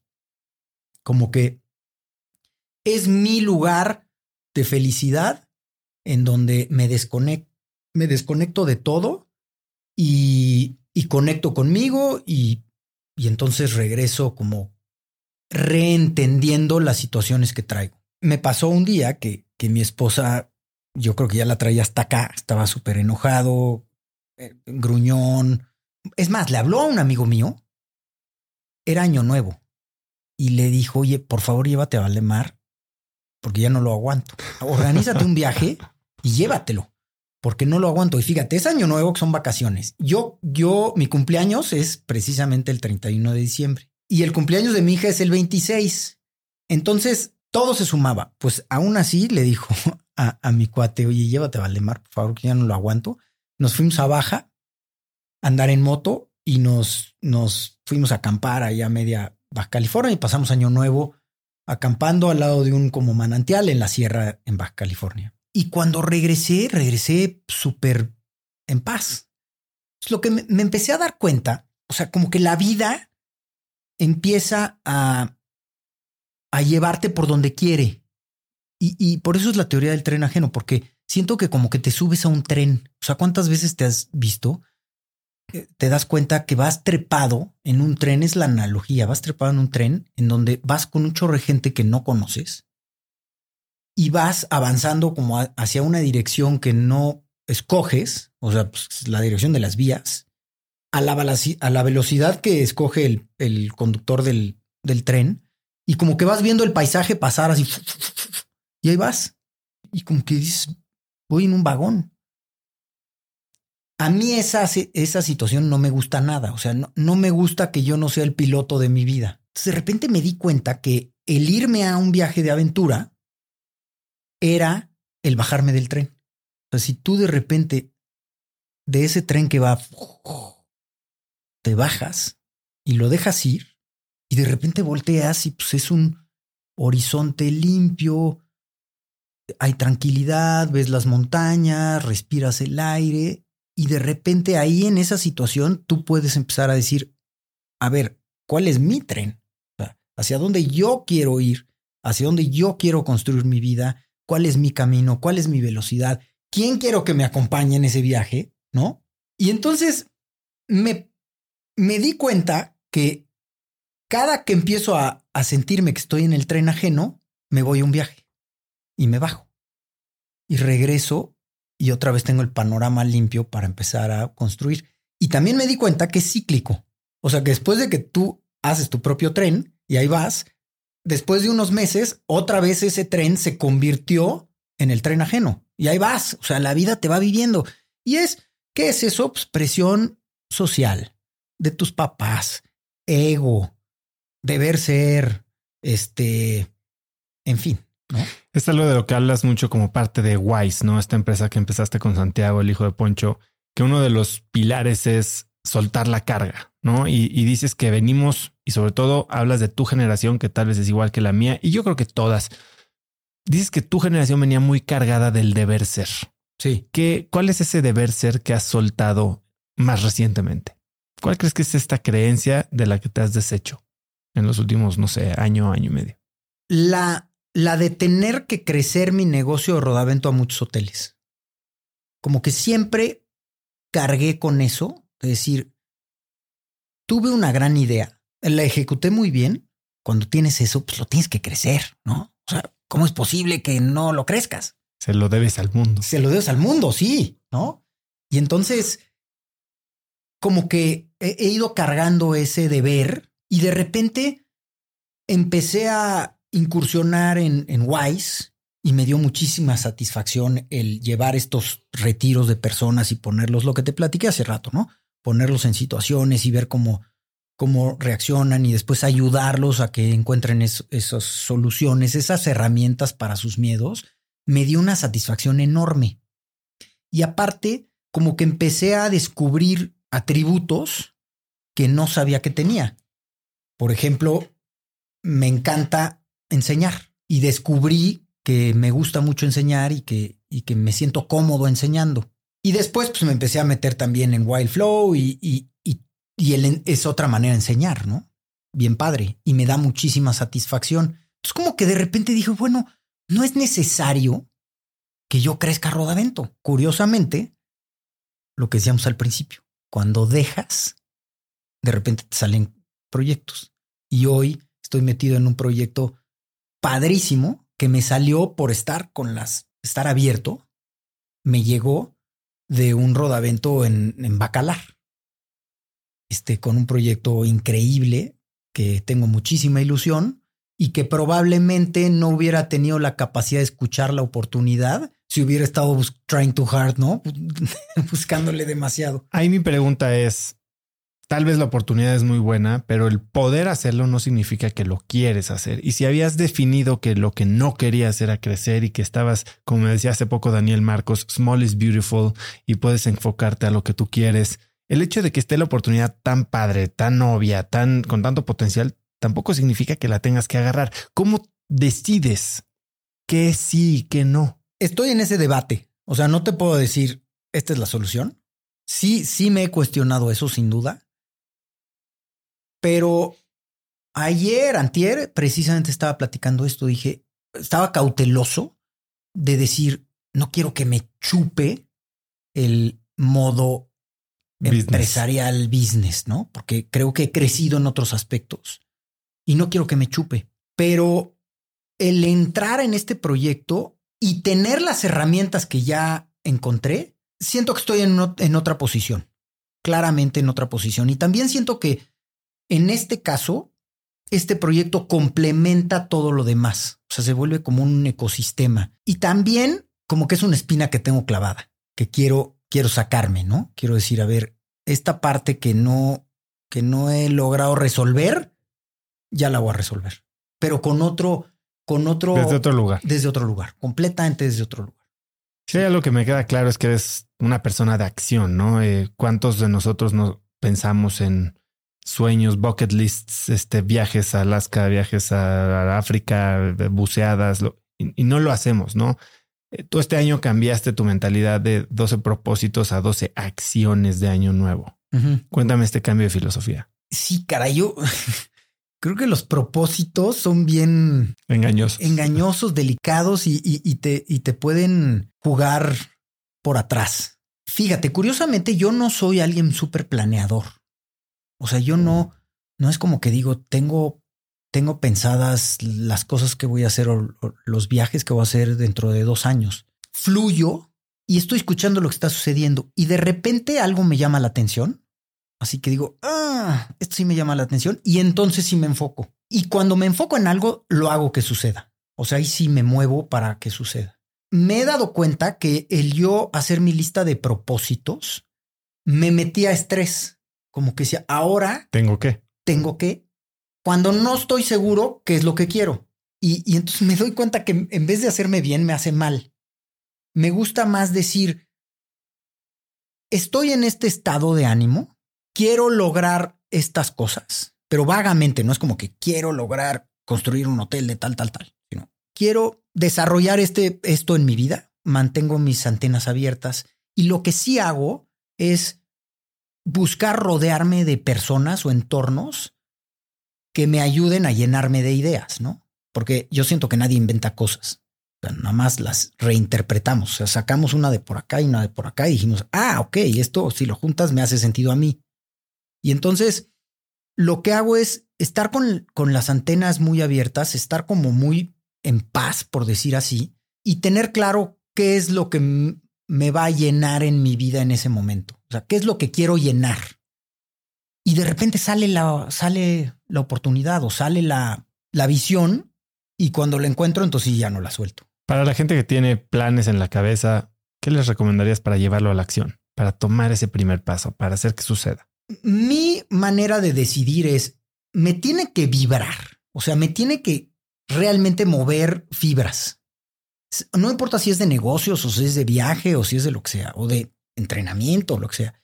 Me tiene que mover las fibras. Entonces, para mí es un componente súper importante.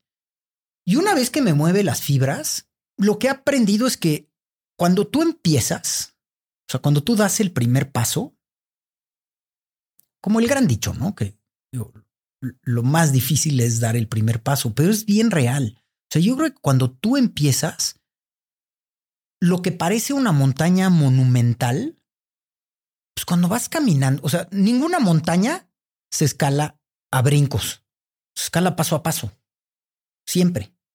O nadie, nadie llegó de otra manera, ¿no? A menos que te traiga un helicóptero, pero si no, tienes que caminarla.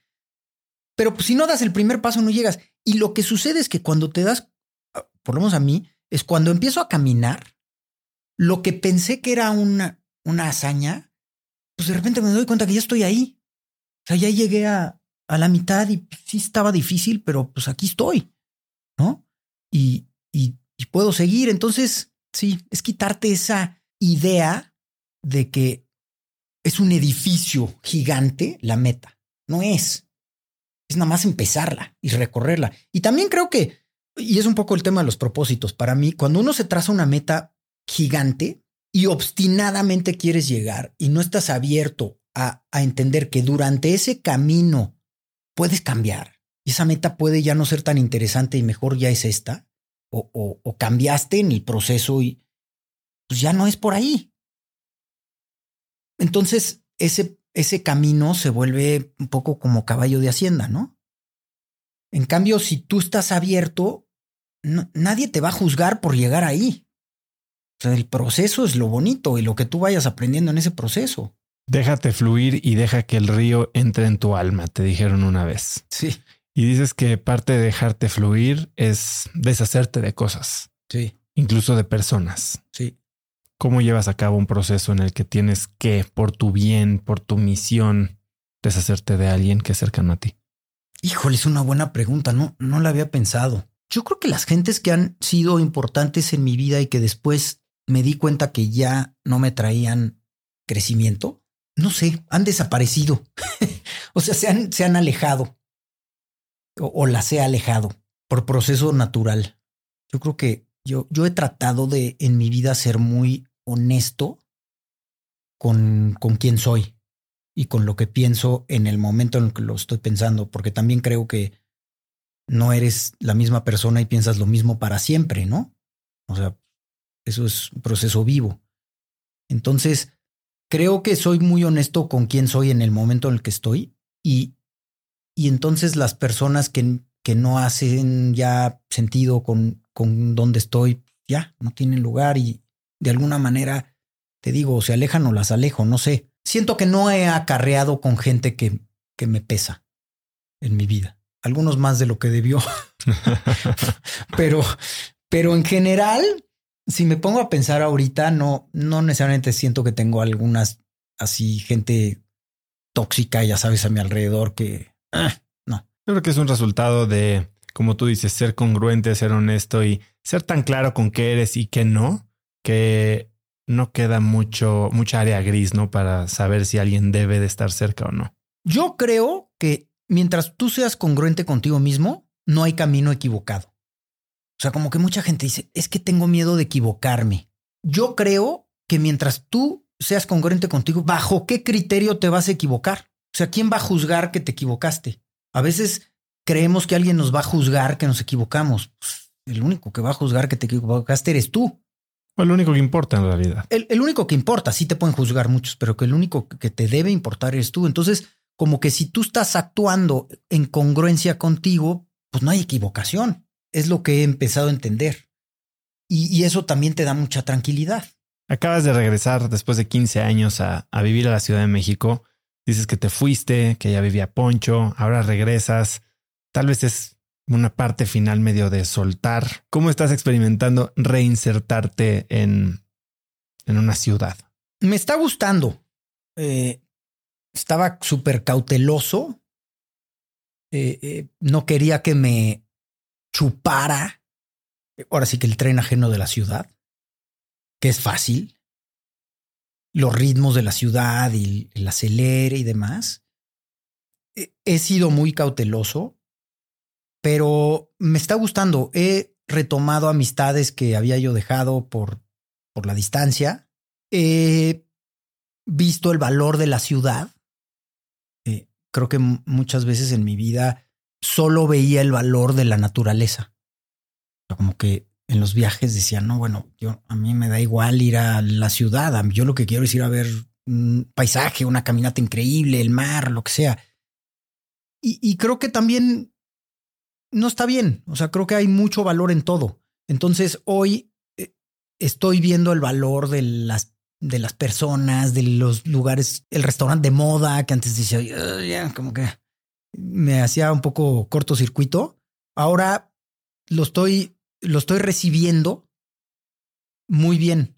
Me gusta. Y entonces estoy como explorando. ¿Qué te emociona? ¿Qué te mueve los próximos 12 meses? Me mueve sin duda el, el proyecto de Bacalar de Rodavento. Me, me tiene súper emocionado y te digo, desde otro lugar. ¿no? ¿Para cuándo es ese?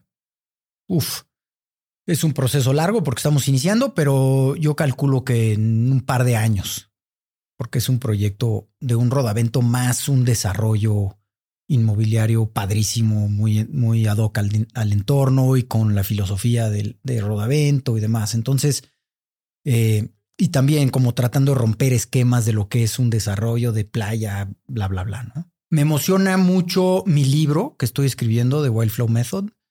Creo que aparte lo escribí en inglés y lo voy a lanzar en Estados Unidos, cosa que también es romper una barrera, porque dije, a ver, quiero ver qué sucede si yo, el mexicano X, que pues a lo mejor aquí algunas personas me conocen en México, ¿no? Pero quiero ver si mi filosofía y mi método realmente tiene valor en un entorno en donde nadie me conoce.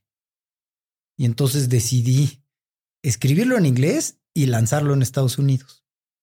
Entonces, pues eso me tiene muy emocionado a ver qué pasa. Luego te voy a preguntar porque yo tengo ganas de, traducir mi libro y lanzarlo allá a ver qué pasa. Ah, pues te, te sí. Ya sé, que es otro, otro mundo. Ya le encontré un caminito y a ver qué, a ver qué, qué sucede, pero, pero eso me emociona mucho porque te digo, siento que otra vez es salirte un poco de la zona de confort y tener la, la, tranquilidad de decir, oye, si, si tengo una propuesta de valor, pues que se aprecie por ser una propuesta de valor, no porque, no porque soy yo quien la, o sea, porque me conocen algunas personas y entonces por ahí. Y si es exitoso allá, pues seguramente será exitoso acá. Y para cerrar, May, si pudieras escribir un mensaje en el cielo para que millones de personas lo vieran, ¿qué diría? No le tengas miedo como a vivir con la verdad, algo así. ¿Me entiendes? No, me no le tengas miedo a, ser congruente y a, a, vivir con congruencia. Y no le tengas miedo también a, a ser salvaje. O sea, creo que a veces le tenemos miedo a ser salvajes. Nos confinamos nosotros en cajitas y a veces hay que ser salvaje. Salvaje en muchas cosas. No, no, no, salvaje, ruthless. No, no es ruthless. es pero, pero. No es despiadado. No es despiadado, es salvaje. May, ha sido increíble esta conversación. La verdad es que a veces vivir a través de ti, de tus experiencias, de las experiencias que has creado para los demás, incluso la experiencia de Rodavento que viví con mi familia, me hace ver todo lo que hay más allá de la zona de confort. Así que gracias por hacer eso, como te digo en, la dedicatoria que te doy ahorita del libro para que sigas contagiándonos esas ganas de vivir con aventura. Eh, ¿Dónde puedes seguirte la gente, saber más de ti, saber más de los hoteles, el método Wise? Rodavento, hoteles Rodavento y en Instagram es Rodavento también. Por todos lados es muy fácil. Yo tengo mi página que es Valdemar Franco en Instagram. Valdemar es con W. También está The Wild Flow Method en Instagram igual. Y, la página de Wise es BeWise, B-E, y después W-Y-S-E. Que Wise, aunque tiene la connotación de sabiduría, por decir así, viene de Valdemar y Santiago Expediciones. Por eso es W-Y-S-E. ¿Algo que quieras agregar? Pues muchísimas gracias. Ha sido una plática padrísima. Eh, la verdad, me gustaron mucho las preguntas me, me sacan, o sea, son preguntas súper diferentes que hacen realmente eh, incursionar en lo más profundo de uno, de uno mismo. Y a mí eso me encanta. Entonces espero haber podido comunicar, eh, eh, inspirar, en fin. Y, y gracias por, por invitarme. Gracias a ti por estar aquí. Platicar con Mai te hace querer botarlo todo y salir en busca de aventura. Si te gustó el episodio, lo que más puedes hacer para ayudarme es compartirlo con alguien utilizando la vía que tú quieras, ya sea WhatsApp, un mensajito o simplemente contándole a alguien para que más gente pueda conocer los contenidos de Cracks. También sigue Cracks Podcast en Spotify o suscríbete en YouTube o iTunes y si es ahí, califícanos con 5 estrellas para que más gente nos encuentre. Puedes encontrar links a todo lo que hablamos el día de hoy, Valdemar y yo, en las notas del episodio en el link cracks.la diagonal 234. Y antes de irte, quiero recordarte que si quieres recibir los viernes un correo muy corto que mando con 5 tips que pueden ser artículos, libros, gadgets, frases o cosas que encuentro en internet y que pueden ayudarte a tener una vida más productiva o a empezar una conversación interesante el fin de semana, te suscribas a Viernes de Cracks. Son más de 100.000 personas las que lo reciben cada semana. Muchos son mis invitados al podcast, gente de primera con mentalidad de crecimiento, así que vas a estar en muy buena compañía y para recibirlo, que es totalmente gratis, simplemente puedes registrarte en... Este episodio es presentado por Vic. Si me conoces, sabes que soy un consumidor voraz de audiolibros y que he probado todo tipo de aplicaciones para seguir nutriendo mi mente mientras manejo o mientras corro o hago ejercicio pero sin duda, por mucho, Vic es mi favorita.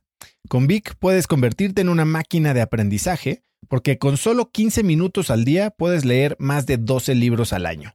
En Vic tienen más de 250 mil títulos y puedes escuchar resúmenes de bestsellers en menos de 15 minutos o libros completos, incluido mi libro Haz lo que importa, así como mis Vic originales como Cómo combatir el síndrome del impostor. Vic, por ser escucha de cracks, te regala 7 días de prueba y después contenido ilimitado por solo 167 pesos al mes en un pago anual de 1.999 pesos al suscribirte a Vic. Simplemente ve a cracks.la diagonal Vic. Vic se escribe B alta E E K.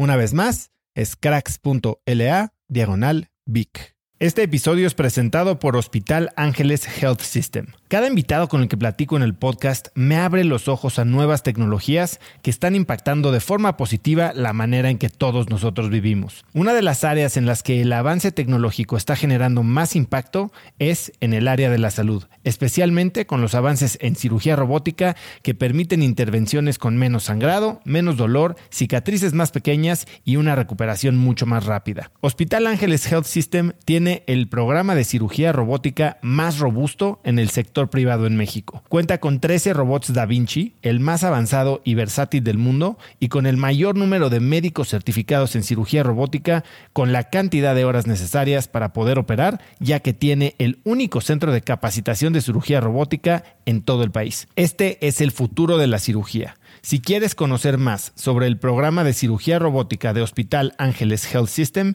y ver el directorio de doctores, visita cracks.la diagonal ángeles. Una vez más, es cracks.la diagonal ángeles. Consulta a tu médico.